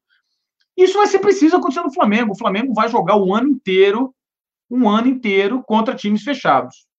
E a importância do Pedro é, no elenco do Flamengo não é ser titular ou não, isso é uma discussão boba. É a variação que o Pedro propõe ao time do Flamengo quando ele está em campo, que é a capacidade de ser referência dentro da área. Isso é uma perda que o Muniz, tudo bem, né? O Muniz está fazendo um campeonato bom, mas o Muniz não dá, não dá para botar as fichas no Muniz. Né? Ô, Muniz, você é um cara. Parece Vai arrumar problema, hein? Vai arrumar problema. Tinha gente já pedindo o Muniz no lugar do Gabigol. Cuidado. Então, é o que eu vou falar. Ele tem boas indicações. Só que, o, o Túlio, é o seguinte, né, parceiro? Nós dois, eu mais, bem mais do que você, mas a gente é velhaco, né, cara? A gente já viu um monte de craque aparecendo no Campeonato Carioca, né? Um monte. Sim. cara. É, Kika, calma, calma, porque o Túlio é Lincoln Zete, entendeu? Então. Ligado, ele vai. Ele é fã de quem nem no Carioca apareceu. Eu, eu falei com um amigo meu no domingo e ele nos lembrou. Você lembra do Rafinha, aquele que deu aquele drible desconcertante do Dedé? Lembra uhum. dele? Lembro. E aí a gente estava falando que quando a gente teve uma conversa, na, a gente estava assistindo o jogo juntos, aquele jogo, o jogo daquele drible, e a gente fez um. Cara, o cara falou, não, você! O cara enlouqueceu. O cara, esse meu amigo, abraço aí ao Pedro Paulo, grande flamenguista. É, o Pedro Paulo, na época, fez uma montagenzinha comparando aquele gol com o gol que o Denner fez pela portuguesa, que foi driblando todo mundo. Eu falei, meu irmão, você enlouqueceu, cara. Então a gente precisa ter um pouco de cuidado. Uh, o, Ma, o Mário Malagoli, tá Muniz é o cara, assim, entra e resolve. Ele entrou e resolveu. A gente precisa ver se ele vai conseguir fazer isso. A consistência de um jogador fazendo isso em jogos decisivos. O Campeonato Carioca é um laboratório e tem que ser um laboratório. E a gente, como torcedor e como comentarista, o torcedor pode se empolgar. O comentarista tem que ser o cara que, que olha e fala assim: olha, não dá para colocar a mão no fogo ainda. Não dá, não dá. Então, é como disse o. Não me lembro quem falou, mas foi aqui no Coluna. Que falou o seguinte: você não pode dizer que daqui a quatro meses vai estar chovendo. Ah, vai chover em outubro. Se chover em outubro, não quer dizer que você estava certo aqui, quer dizer que você deu um chute, parceiro, não quer dizer absolutamente nada. Então, não, não, não, Muniz parece ser um bom jogador, parece ser um jogador é, que tem bom posicionamento, importante, uh, mas ainda não dá para ter certeza. Jogou com times muito fracos, um campeonato muito fraco. O Campeonato Carioca é um campeonato taticamente, tecnicamente muito fraco. É, então, não dá para a gente ter essa certeza ainda. E mesmo que fosse um campeonato forte, o nosso nossa amostragem é muito pequena. Né? Não, não, não é um mês de bom futebol que determina que o cara é craque, ou que o cara é o cara. Não dá para dizer isso. A gente precisa de um período mais longo. Não acho que seja, não acho que seja um cara que vá competir com o Pedro pela posição. Acho que pode ser um reserva bom para o Pedro, mas não é, não acho que vai ser, não me parece ser ainda o cara que vai ser um, um disputar sombra do Pedro. Não parece ser. Parece mais assim que o, que o Flamengo quer botar os garotos para. Como se fosse uma exibição, né? A vitrine. E aí, os, é, uma vitrine, exatamente, é, no, no Carioca. Também usar como experiência, porque alguns vão, vão compor o elenco profissional, mas parece que é muito mais ali uma vitrine para dizer: olha, o que eles estão é fazendo é. para arrumar um negócio. Né? E tem outra coisa, dessa Mari. Forma. Eu entendo muito Também dessa vejo... forma também vejo como vitrine, mas tem uma outra questão. É, o Túlio comentou né, sobre o Mateuzinho. Galera, nós vamos ver todos os reservas muito esse ano. Você vai ver todo mundo, você vai ver o elenco inteiro jogar muito esse ano, não tem jeito. Cara, acho que são 19 convocações. Nas convocações vai perder cinco jogadores. Cinco jogadores. Arrascaeta. No mínimo, né? No mínimo. mínimo. Arrascaeta, é, Isla, a gente deve perder Gabigol, Bruno Henrique, Gerson, esses caras vão. Rodrigo Caio também. Rodrigo Caio. Então, sabe, a gente vai ver. Então, olha, as laterais, a lateral direita, o Isla vai ser convocado, todas as convocações pelo Chile. A lateral esquerda, o Felipe Luiz não vai aguentar jogar 60 jogos no ano, não vai, não adianta. Entendeu? O Rodrigo Caio se quebra direto. É, não vai, a gente vai ver o elenco. Então, é, temos um jogador, o, o, Pedro, temos um Muniz à disposição, vai ser, vai ser necessário. Esse ano vai ser igual ao ano passado, galera. Vai ser igual, igualzinho. O campeonato vai parar, vai ter. A Libertadores vai confundir, vai ter os jogos que ficaram do ano passado para esse ano, vai ter eliminatórias. Vai igualzinho, galera. Não vai, não vai mudar nada. Vai ser o mesmo drama organizacional. Então é importante. E ah, detalhe: é, o Flamengo tem que vender jogadores. O Flamengo tem que vender jogadores para fechar a conta. E aí talvez a ideia seja vender os jogadores que compõem o elenco, não os titulares, que é legal, né? Manter os titulares. Mas mesmo assim, é mais impacto no elenco. Então, enfim, é importante contarmos com todo mundo. E não dá para pegar o Pedro, não é um jogo para forçar nenhum jogador, especialmente esses jogadores referenciais. O Pedro é sim um jogador que, apesar de ser reserva, é um jogador importante para mudar a, a configuração do time. Não dá para arriscar. Não está 100%? Não vai jogar. É besteira. É besteira. Só queria e, dizer. E, e, ah, Kika, é, Túlio, vou te interromper de novo, cara, desculpa. Eu vou aproveitar que o Kika está aqui. Eu acho que essa mudança de discurso do Ceni de em algum momento poder jogar Gabigol e é, Gabigol e, e Pedro junto, Eu acho até que ele já está tentando um novo posicionamento para o Gabigol ali mais do lado direito, que seria mais ou menos na posição do Everton Ribeiro, para poder colocar o Pedro como referência e deixar o BH do outro lado. Ele já fez isso colocando o Muniz e tirando o, o Everton Ribeiro. Né? Então ele está testando, digamos, como, o, como se fosse o Muniz, o Pedro, né? Por característica, fazendo essa meio que essa adaptação, digamos assim, essa tentativa para no momento que ele precisar colocar, abrir o Gabigol que pode finalizar bem, entra bem, confunde é, é, a defesa e ter o cara de referência que é o Pedro. Não, o, o Kika arrumou uns três, três a cinco haters aí só com esse comentário sobre o Muniz aí. Ah, tranquilo. Faz parte, faz parte do meu show, né, parceiro? É, a gente tá chegando. Agora a gente vai passar o bastão já já para Letícia, mas Túlio, eu quero saber se você quer se defender, cara. Para você ter ouvir tanto ataque assim, ataque não, mas para você ouvir quieto do Muniz, né, cara? Você que é o não é, é o Munigol. É porque, assim, é porque assim, ó, muita coisa com relação ao que eu falo ao Lincoln, 95% é puro entretenimento, 5% é verdade. Então, assim, é, é aquilo, é que é, o golpe tá aí, cai quem quer. então, e a gente vai levando. Eu, eu, entendeu? Então, assim, tudo tá, tá, de boa, tudo nosso, nada dele. Vamos embora. Olha só, rapidinho, que tem que acabar. Eu não tô dizendo que ele não é bom, eu tô dizendo que não dá para fazer essa análise. O cara é o craque. Meu, como não dá para dizer que o cara é sei, é ruim, né, cara? Sei. Túlio, eu acho que ficou pessoal contigo, mas a gente vai ficar na dúvida, porque agora quem tá chegando. Olha, o cara, é, o cara é mirim, que o cara quer arrumar uma briga com a gente, sem a gente. É, rapaz. É muito pra mirim. Vocês falam meu nome, o nome inteiro. O clima vai ficar quente, mas agora é com a Letícia no Notícias. Seja, Fiquem bem acompanhados que a, a treta vai continuar no grupo de membros lá no WhatsApp. Alô, nação do Mengão! Esse é o Coluna do Fla. Antes de começar o Notícias do Fla de hoje, deixe seu like, se inscreva no canal, compartilhe nossos vídeos, comente, comente bastante, queremos muito te ouvir. Aqui você tem a mesa redonda mais democrática da internet rubro-negra, a maior emoção e vibração nos jogos do Flamengo, notícias do Fla, resenha ao vivo, entrevistas, jogos do Mengão, isso e muito mais para você. Esse é o Coluna. Saudações rubro-negras.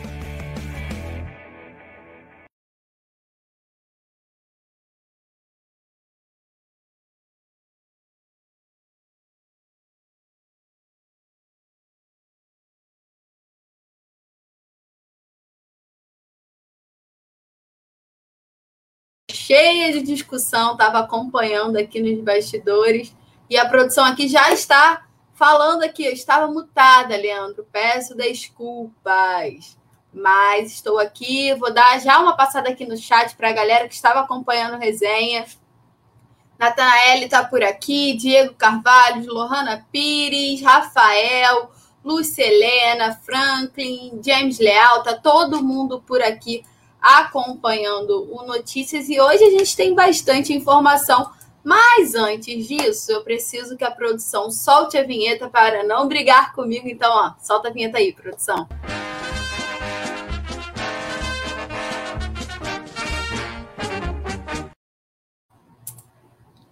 Voltamos?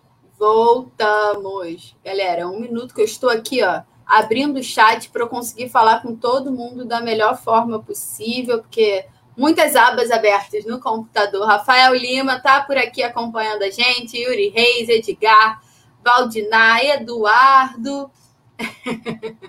Ó, já estão falando já tem cabo para chamada polêmica, briga no coluna do Fla. Esse daí estava acompanhando resenha, vendo todo mundo aí essa discussãozinha quente que a gente adora. Mas já vamos começar dando a primeira notícia, que é sobre o Campeonato Carioca. A gente está acostumado já a debater bastante sobre todos os problemas, né? Essas coisas que estão acontecendo nos direitos de transmissão do Campeonato Estadual aqui do Rio de Janeiro desde o ano passado, né? Ano passado, o Flamengo rompeu o contrato com a Rede Globo, teve alguns jogos passando pela Flá TV, outros em algumas plataformas como a Maicujo, e nesse ano tudo se repetiu, né? Dessa vez a Rede Globo não é a detentora dos direitos, a Rede Record adquiriu os direitos de transmissão do Campeonato Carioca e para isso na TV aberta, né? E paralelo a isso tem a transmissão na TV fechada através do pay-per-view. assim como a transmissão de streaming através das plataformas de cada clube, né? Como, por exemplo, no Flamengo temos a Flá TV+. E essa plataforma, que é o pay-per-view, né, do Carioca, que é o chamado Cariocão, é, fez com que fosse arrecadados quase 10 milhões de reais em um mês. E o Flamengo está entre os maiores beneficiados com esse valor aí arrecadado. Então, o Flamengo é um dos clubes que mais terá lucro com esse valor do pay-per-view do Campeonato Carioca. Então, eu vou detalhar para vocês o que, como funciona, né? Tem um mês o pay-per-view do Carioca e ao todo foram vendidos 200 mil pacotes e isso inclui tanto a TV por assinatura quanto também as vendas próprias feitas pelos clubes, né? Que foi esse modelo de transmissão feito pelo, pelo Campeonato Carioca. Com um valor de R$ 49,90, os clubes conseguiram arrecadar 9,9 milhões de reais e esse valor é dividido para todos os clubes que participam do Campeonato Carioca, sendo que Flamengo, Fluminense, Botafogo e Vasco, eles possuem uma parte destinada um pouco maior do que se comparado aos outros clubes. Então, o Flamengo entra nessa lista aí seleta entre os maiores beneficiados. E eu vou trazer aspas aqui do executivo que fez esse projeto, né, da agência que comanda aí o pay-per-view do Campeonato Carioca, porque ele detalha bastante como funciona é, esse repasse aos clubes e também ele comemora essa, esse valor arrecadado de quase 10 milhões em somente um mês. E a expectativa é que a adesão seja ainda maior no mês de abril por conta das fases finais do campeonato estadual. Então, o valor será superior a 10 milhões. Eu vou trazer aqui certinho a aspas, é do executivo Marcelo Campos Pinto. É, abre aspas para ele. Os resultados estão acontecendo, crescem a cada dia e o Cariocão passa a ser uma referência para os clubes e instituições do país na questão de direitos de transmissão. A revolução que iniciamos é o presente e o futuro na gestão de conteúdos de futebol do Brasil. E é curioso, né? Porque é um modelo todo novo, como a gente fala, é, é um pouco diferente para todo mundo, mas por enquanto está sendo bem rentável e está tendo sucesso. E a gente já trouxe uma aspas do Gustavo Oliveira, que é o vice-presidente de marketing do Flamengo, e ele projetou que o Flamengo arrecadaria do, do, direito de transmissão do Campeonato Carioca, né, juntando tanto com a Rede Record, quanto com a transmissão do pay-per-view, quanto com a, a transmissão pelo streaming, mais de 10 milhões de reais, o que seria superior ao que fosse ser arrecadado anteriormente no modelo antigo, né? Neste novo modelo de transmissão, os clubes vão receber 21% a mais do que na temporada passada. Anteriormente, 44% era repassado ao clube e agora é, é um valor bem superior. E aí acontece que o Flamengo está feliz com esse momento, é um dos clubes que será mais beneficiado nessa situação. Eu vou abrir aqui, eu quero saber o que, que a galera no chat acha sobre os direitos de transmissão do Campeonato Carioca. Cadê? O Franklin está falando. Acho que o Flamengo ganharia muito mais se eles fizessem é, um pacotão mais em conta para que a maioria da nação puder, possa assistir também, né? Eduardo Pacheco. Flamengo olhando pela ótica otimista, a pandemia foi muito boa para o Flamengo no canal e no clube, embora ainda acredito que a TV Fly e o marketing no Flamengo tenha a melhorar muito. Uma crítica, um comentário muito bom. Rafael Lima, não consegui ver um jogo desse carioca. Lamentável. A Record, ainda bem que acompanha o Coluna do Fla. Então, ó, já vamos reforçar, né? Para quem não sabe, o Coluna do Fla faz a tradicional transmissão aqui no canal, em todos os jogos, com Rafa Penido na narração, né? Épico. Com o Túlio Rodrigues nos comentários e também com o João Pedro Granete na reportagem. Então, só você ficar ligado. A gente sempre brinca. Liga na televisão, coloca no mudo e acompanha por aqui, que não vai estar está ganhando, né? É... Cadê? O Franklin falou, eu já li o comentário aqui do, do Franklin que apareceu. Deixa eu abrir aqui outra coisa para a gente debater bastante, que é sobre os patrocinadores. Cadê? Flamengo está negociando, né? Tem uma negociação avançada com dois patrocinadores. Como o João falou, né? A gente já, já, tam, já estamos noticiando sobre a Moss que é a nova patrocinadora do Meião, né? O conselho vai muito provavelmente aprovar o patrocínio na sexta-feira, né? Vulgo amanhã. E a partir daí, a, já pode ser champado no Meião, como o João falou, já nessa partida da Supercopa do Brasil. Gente, eu estou vendo que a imagem está travando, mas é porque o, a internet caiu. Então, eu vou pedir perdão aqui. Estou pelo Wi-Fi, é por isso que a internet está oscilando um pouco e a imagem está tremendo. Peço desculpa, mas é porque realmente caiu agora, eu acabei de ver. É, então, voltando para a parte do patrocínio, o Flamengo tem esse patrocínio com a MOS, né, de 3,6 milhões pagos à vista, como o CEO Luiz Felipe Adaime já comentou para gente e já deixou isso público nas redes sociais, ele tem falado bastante sobre o assunto. E agora o Flamengo está estudando patrocínios para outros dois lugares, né? Outros dois patrocinadores e as negociações estão avançadas. Os patrocínios dessa vez serão para Manga e também para o Calção, sendo que a Manga é o patrocínio que está um pouco mais adiantado. Deixa eu ver. Cadê? Está aqui. E o nome da vez, por enquanto, é a empresa Itapemirim, que é uma empresa de transporte rodoviário e a partir de 2021 vai investir também em aviação. A ideia inicial é que o Flamengo receba 12 milhões por ano para estampar a marca nas camisas de jogo. E a informação foi inicialmente, né, o portal que divulgou foi o, a Raíza Simplício do do Portal Gol. E aí tem uma outra curiosidade, que o Flamengo também está negociando o outro patrocínio, que é para o calção, que gira em torno de 5 milhões de reais, mas a marca ainda não teve o um nome revelado, a gente ainda não conseguiu descobrir o nome da marca. A gente está tentando, mas essa daí o Flamengo está tratando bem escondidinho assim. E por enquanto, essas negociações avançadas são para a manga e para o calção. Sendo assim, como já tem a Moss na, nos meiões, sobraria apenas as costas do Flamengo, né? Essa parte aí de trás que aparece na, na imagem.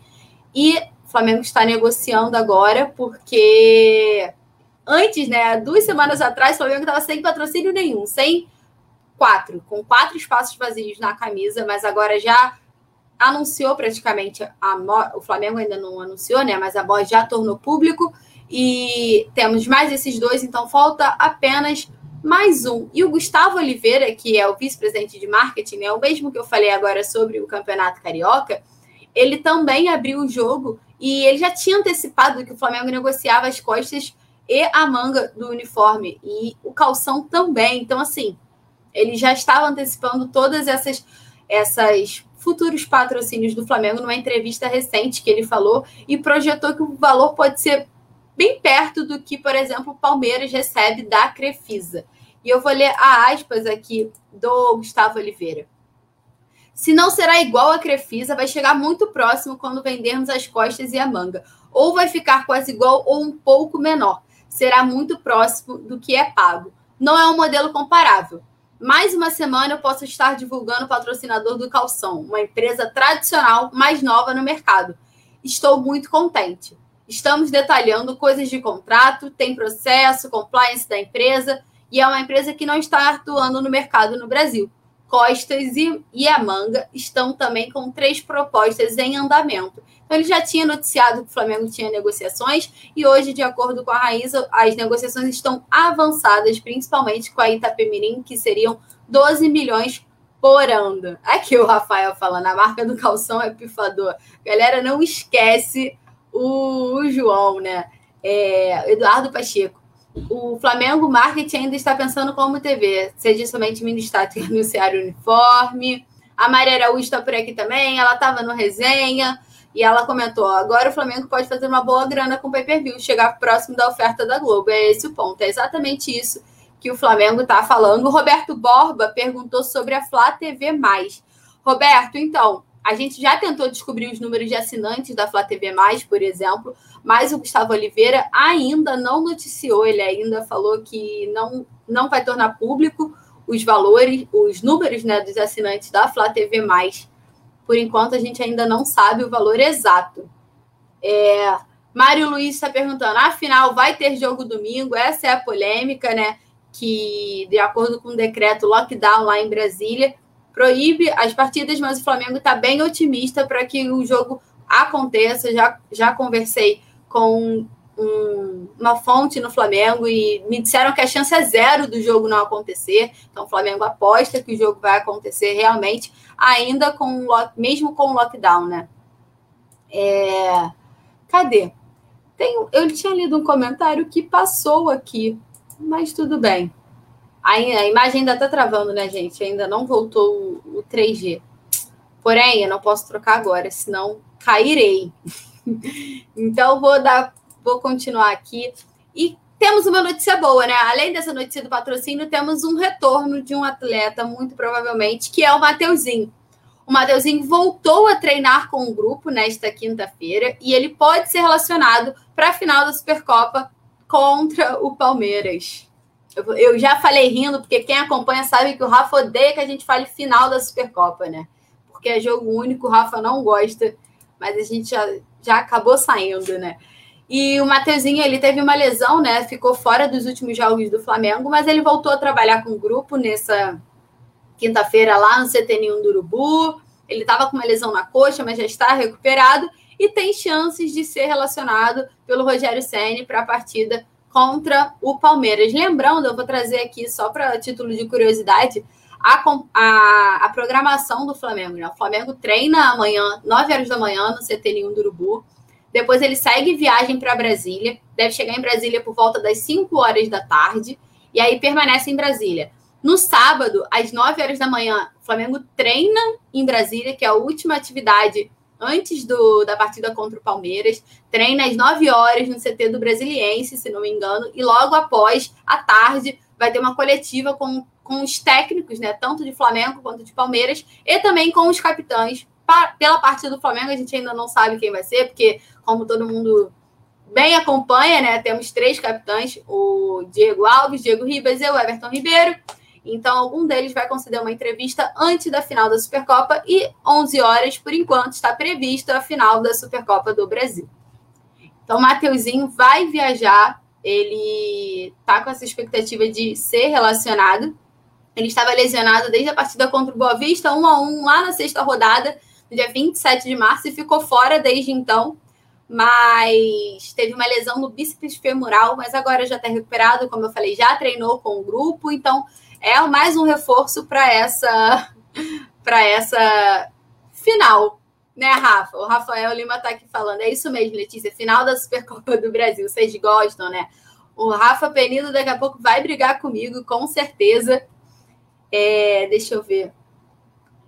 O James está falando, o único jogo que não ocorreu falha de transmissão na Flá TV mais para mim, pelo menos, foi a partida contra o Botafogo. A gente já trouxe que foi está sendo uma plataforma nova para o Flamengo, né? Todo mundo sabe, e tem sido um pouco criticada também pela torcida por conta dessas falhas na transmissão. É... Bastou uma pressão da torcida que, que, a, que, o Flamengo começou a agilizar os patrocínios, é verdade. A Alice Cristina está falando, o Flamengo é taticamente superior. Concorda, a galera no chat concorda, né, também, que o Flamengo é superior ao Palmeiras. Eu acho que até, sim, um patamar acima ainda, apesar do Palmeiras ter conquistado a Libertadores e também a Copa do Brasil. Acho que o Flamengo ainda tem um time no papel é muito melhor e acho que se o Flamengo entrar jogando assim o que pode, é difícil para o Palmeiras realmente. E é o que a gente espera que aconteça, né? Deixa eu ver, tinha um outro tinha um outro comentário aqui, ó. Franklin, vocês são demais. É isso. É, cadê? E agora? Tem uma outra notícia mas essa notícia eu acho que, infelizmente, não é tão boa para a torcida do Flamengo. O Pedro foi vetado pelo departamento médico e não joga a Supercopa do Brasil, ou seja, ele vai desfalcar o Flamengo, mas apesar disso, ele vai viajar com o elenco. Pedro viaja com o elenco, mas de acordo com uma apuração do Globo Esporte, que soltou agora há pouquinho, na hora que eu estava me preparando para entrar aqui, para fazer a notícia com vocês, o Globo Esporte liberou que o Pedro foi vetado pelo departamento médico, mas ainda assim vai viajar, vai dar apoio ao elenco, vai assistir a partida lá do estádio, mas não vai a campo. O departamento médico vetou. Pedro não está 100%, ainda está em recuperação, de acordo com as informações do Globo Esporte. O Pedro teve uma, uma lesão na coxa, né? E ainda está fazendo aqueles trabalhos de recuperação. Ele já treinou com bola, mas assim, não está 100%. E desta vez o departamento médico do Flamengo tá, está tratando com muita cautela para que não haja novas lesões, né? Como aconteceu na temporada de 2020, que foi bem recorrente as lesões nos jogadores, né? Então, Pedro, é essa notícia triste, porque a torcida do Flamengo estava criando uma, uma esperançazinha de tê-lo ali, pelo menos no banco, contra o Palmeiras, mas pelo visto, Pedro está realmente vetado pelo departamento médico e não entra em campo. Queria saber o que, que vocês acham. Vocês acham que o Pedro vai fazer falta? É, acha que o Gabigol vai estar tá lá para resolver? Acha que o, mesmo com o Gabigol o Pedro é necessário? O que, que vocês acham? Quero ouvir a opinião da galera aí no chat. Me contem, por favor. Ó, o Franklin falando. Se ano passado os garotos do Ninhos, liderados pelo Arrascaeta, quase ganharam do Palmeiras, se não perderem tantos gols, seremos bicampeões desta Copa. É, é verdade. Você trouxe um ponto muito importante. Eduardo tá brincando aqui, achando que eu ia cair no trava-língua. É, o Rafael Lima falando, a notícia ruim veio do Globo Esporte, eu só trago notícias boas. Tomara que eu seja só a mensageira de notícias boas. A Kailane falando que o Flamengo é maior. Eu quero saber do Pedro, gente. Fala para mim o que, que vocês acham. Acham que o Pedro vai fazer falta? O Pedro não vai fazer falta? Eduardo Pacheco, ó. Letícia, final. O pé do Pedro. Aí, travei, gente. Travei é melhor deixar o menino se recuperar, tá suave. Também acho, eu acho que o Flamengo tem que ter essa cautela na recuperação dos atletas, não precisa pular etapas, e por isso eu concordo com o veto do departamento médico. James Leal falando: estou preocupado com o sorteio da Libertadores amanhã do que esse jogo do Palmeiras com a Supercopa. Sério, James Leal? De verdade? Olha, uma finalzinha contra o Palmeiras não tá deixando você nem um pouquinho nervoso? O sorteio tá te deixando mais nervoso? Estou curiosa para o sorteio amanhã. Para quem não sabe, amanhã tem o sorteio da Libertadores. Você pode acompanhar tudo aqui direto no Coluna do Fla. E eu vou fazer uma pergunta aqui para a produção. Produção, que horas é o sorteio? Porque eu esqueci. Confesso que eu esqueci. Meio-dia? Eu, eu não lembro. Quando a produção me confirmar aqui, eu falo para vocês para passar direitinho. Alexandre Rebelo comentou: grande jogador, sempre faz falta. Nathaniel também falou: acho que vai fazer falta sim mas temos times para jogar sem ele também. Eu acho que é muito por aí, né, Natanael? Acho que o Flamengo consegue se virar bem sem o Pedro, mas seria muito bom ter o Pedro também. Então tem esses dois lados aí da moeda. o Super Chase está falando, o Pedro está muito rápido, é, tá muito rápido possível do que o Gabigol. O Gabigol é muito lento. Olha, curioso comentário. E agora vamos para a notícia que está todo mundo perguntando aqui: vai ter jogo, não vai ter jogo, o que está acontecendo, o que, que não está acontecendo. Então vamos lá. A justiça determinou a volta do lockdown em Brasília, que vai ser a sede da Supercopa. Flamengo e Palmeiras jogam lá no estádio Mané Garrincha às 11 horas da manhã de domingo. Por enquanto é o que está previsto, só que a justiça determinou novamente o lockdown lá em Brasília e aí isso veta as atividades esportivas no local. E por enquanto, pela justiça, não pode ter jogo. E aí o que, que acontece? Estamos nesse impasse, mas o Flamengo, como eu falei, já tinha antecipado aqui, o Flamengo está confiante na realização do jogo, não mudou a programação, já conversei com, com um dos dirigentes, eles já falaram que a chance de não acontecer o jogo é zero. Então, o Flamengo mantém a programação, mantém toda a preparação para enfrentar o Palmeiras, viaja amanhã. Por enquanto, é o que a gente sabe hoje, às 9 horas da quinta-feira, dia 8, é isso. O Flamengo está confiante com a realização da partida. É... Então, apesar né, do lockdown, o Flamengo acha que vai ser quebrada essa, essa liminar, essa decisão da justiça, e com isso poderá acontecer o confronto. Então, o Flamengo vai seguir a, a programação, vai manter tudo. Então, assim, o que acontecerá, a gente só vai saber domingo. Isso lembra muito Flamengo e Palmeiras do primeiro turno do Campeonato Brasileiro, hein? Que a gente já lembrou aqui no chat, falando que o Flamengo conseguiu empate lá no Allianz Parque com os meninos, porque estava com um surto de Covid-19. Então, ó, tá lembrando muito por um motivo diferente dessa vez, né? Porque não é um surto no time que faria com que não tivesse a partida, seria uma determinação da justiça.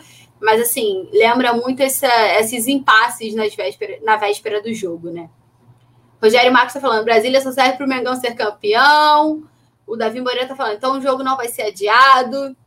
É, Rafael Lima está falando da Nath. Galera, o sorteio é amanhã.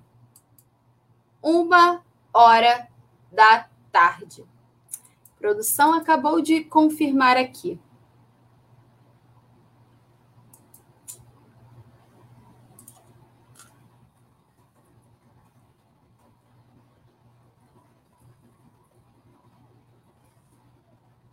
Oi, voltei ou não voltei? E aí? Gente, vou pedir desculpa de novo, mas aqui para mim tá normal. Tá normal, então. Vamos, vamos, vamos continuar. Natanael, congelei. Espero que não tenha print desta imagem. mas, é, cadê? A Kailane tá falando, Pedro vai fazer muita falta. Davi Moreira tá falando, Pedro vai fazer falta, mas tem o Gabigol. É, Pablo falando, Pedro não vai fazer falta porque estamos munizados. A galera tá lembrando do Rodrigo Muniz. Então, ó, será? Para a gente continuar, a gente tem mais uma notícia que é sobre Ainda sobre a, a pandemia que, que nos cerca, o Flamengo quer aderir ao movimento de compra de vacinas particulares contra a Covid-19. Isso quer dizer que a diretoria do Flamengo indica que pretende aderir ao projeto de compra de vacinas particulares contra a Covid pela iniciativa privada e foi uma notícia que foi confirmada pela Rádio Globo através do presidente Rodolfo Landim. Então, o próprio presidente do Flamengo é, antecipou essa informação à Rádio Globo, ao companheiro Diego Dantas, e que trouxe em primeira mão para todo mundo. Então, a gente está trazendo aqui para vocês também é uma notícia de agora, quentinha, saiu, deve ter uns 10 minutinhos, assim, mais ou menos, mas isso acontece por quê? Teve um texto que foi aprovado na Câmara dos Deputados e, ser, e será analisado pelo Senado antes da possível sanção do presidente da República, né, o Jair Bolsonaro. É, o Atlético Paranaense já também já informou que quer aderir também a essa iniciativa.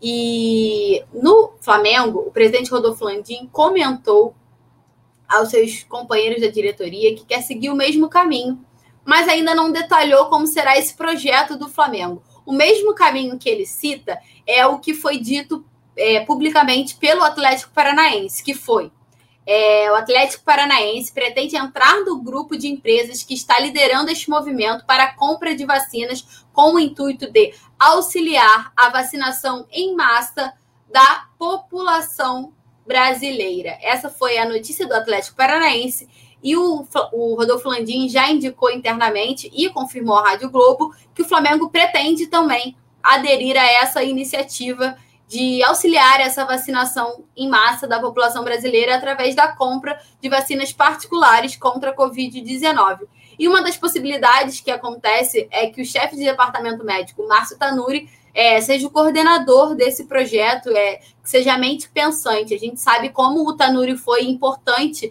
no desenvolvimento dos protocolos do Flamengo contra a Covid-19 e não só do Flamengo. O Tanuri auxiliou até, esteve presente até em reuniões da FIFA, da CBF. Então, assim, foi uma figura muito ativa nesse, nesse momento de pandemia no cenário do futebol brasileiro e ajudou até as outras entidades sul-americanas e as entidades mundiais como a FIFA. Então, assim, é, o Flamengo entra nessa. Já, já indicou que será que pretende né, aderir a esse projeto. Então, eu quero saber o que, vocês acham. Acho que é bem curioso. Elane Rossado chegou por aqui também. Rogério Marques está aqui também. Natanael ainda está aqui comentando com a gente, interagindo com a produção. É, Hudson está falando: Pedro não vai fazer falta, pois temos o Muniz como reserva. Olha, Será que o Pedro não faz falta porque a gente tem o Muniz como reserva? Quero saber o que, que vocês acham. A Natanael falou que não printou. Então, ó, muito obrigada. Porque senão eu vou virar figurinha. A galera já estava reclamando que eu não, que eu não tenho figurinha. Então, assim. Ó, Rogério Marques está falando Flamengo campeão domingo. Luciana Marques está por aqui também. Um beijo. Rafael Lima, Mário, James Leal, César. É, Davi Moreira está aqui também. Cadê? Tinha um comentário aqui que passou, mas tá tudo bem. Ó, super gente, Flamengo vai ser campeão do mundo. Flamengo pode ser o campeão do mundo. Precisa ganhar algumas competições até chegar ao Mundial. Elane Rossado, Gabi é o melhor do Brasil, muito apaixonada. Gabriel, melhor atacante do futebol brasileiro? Será? Me respondam aí.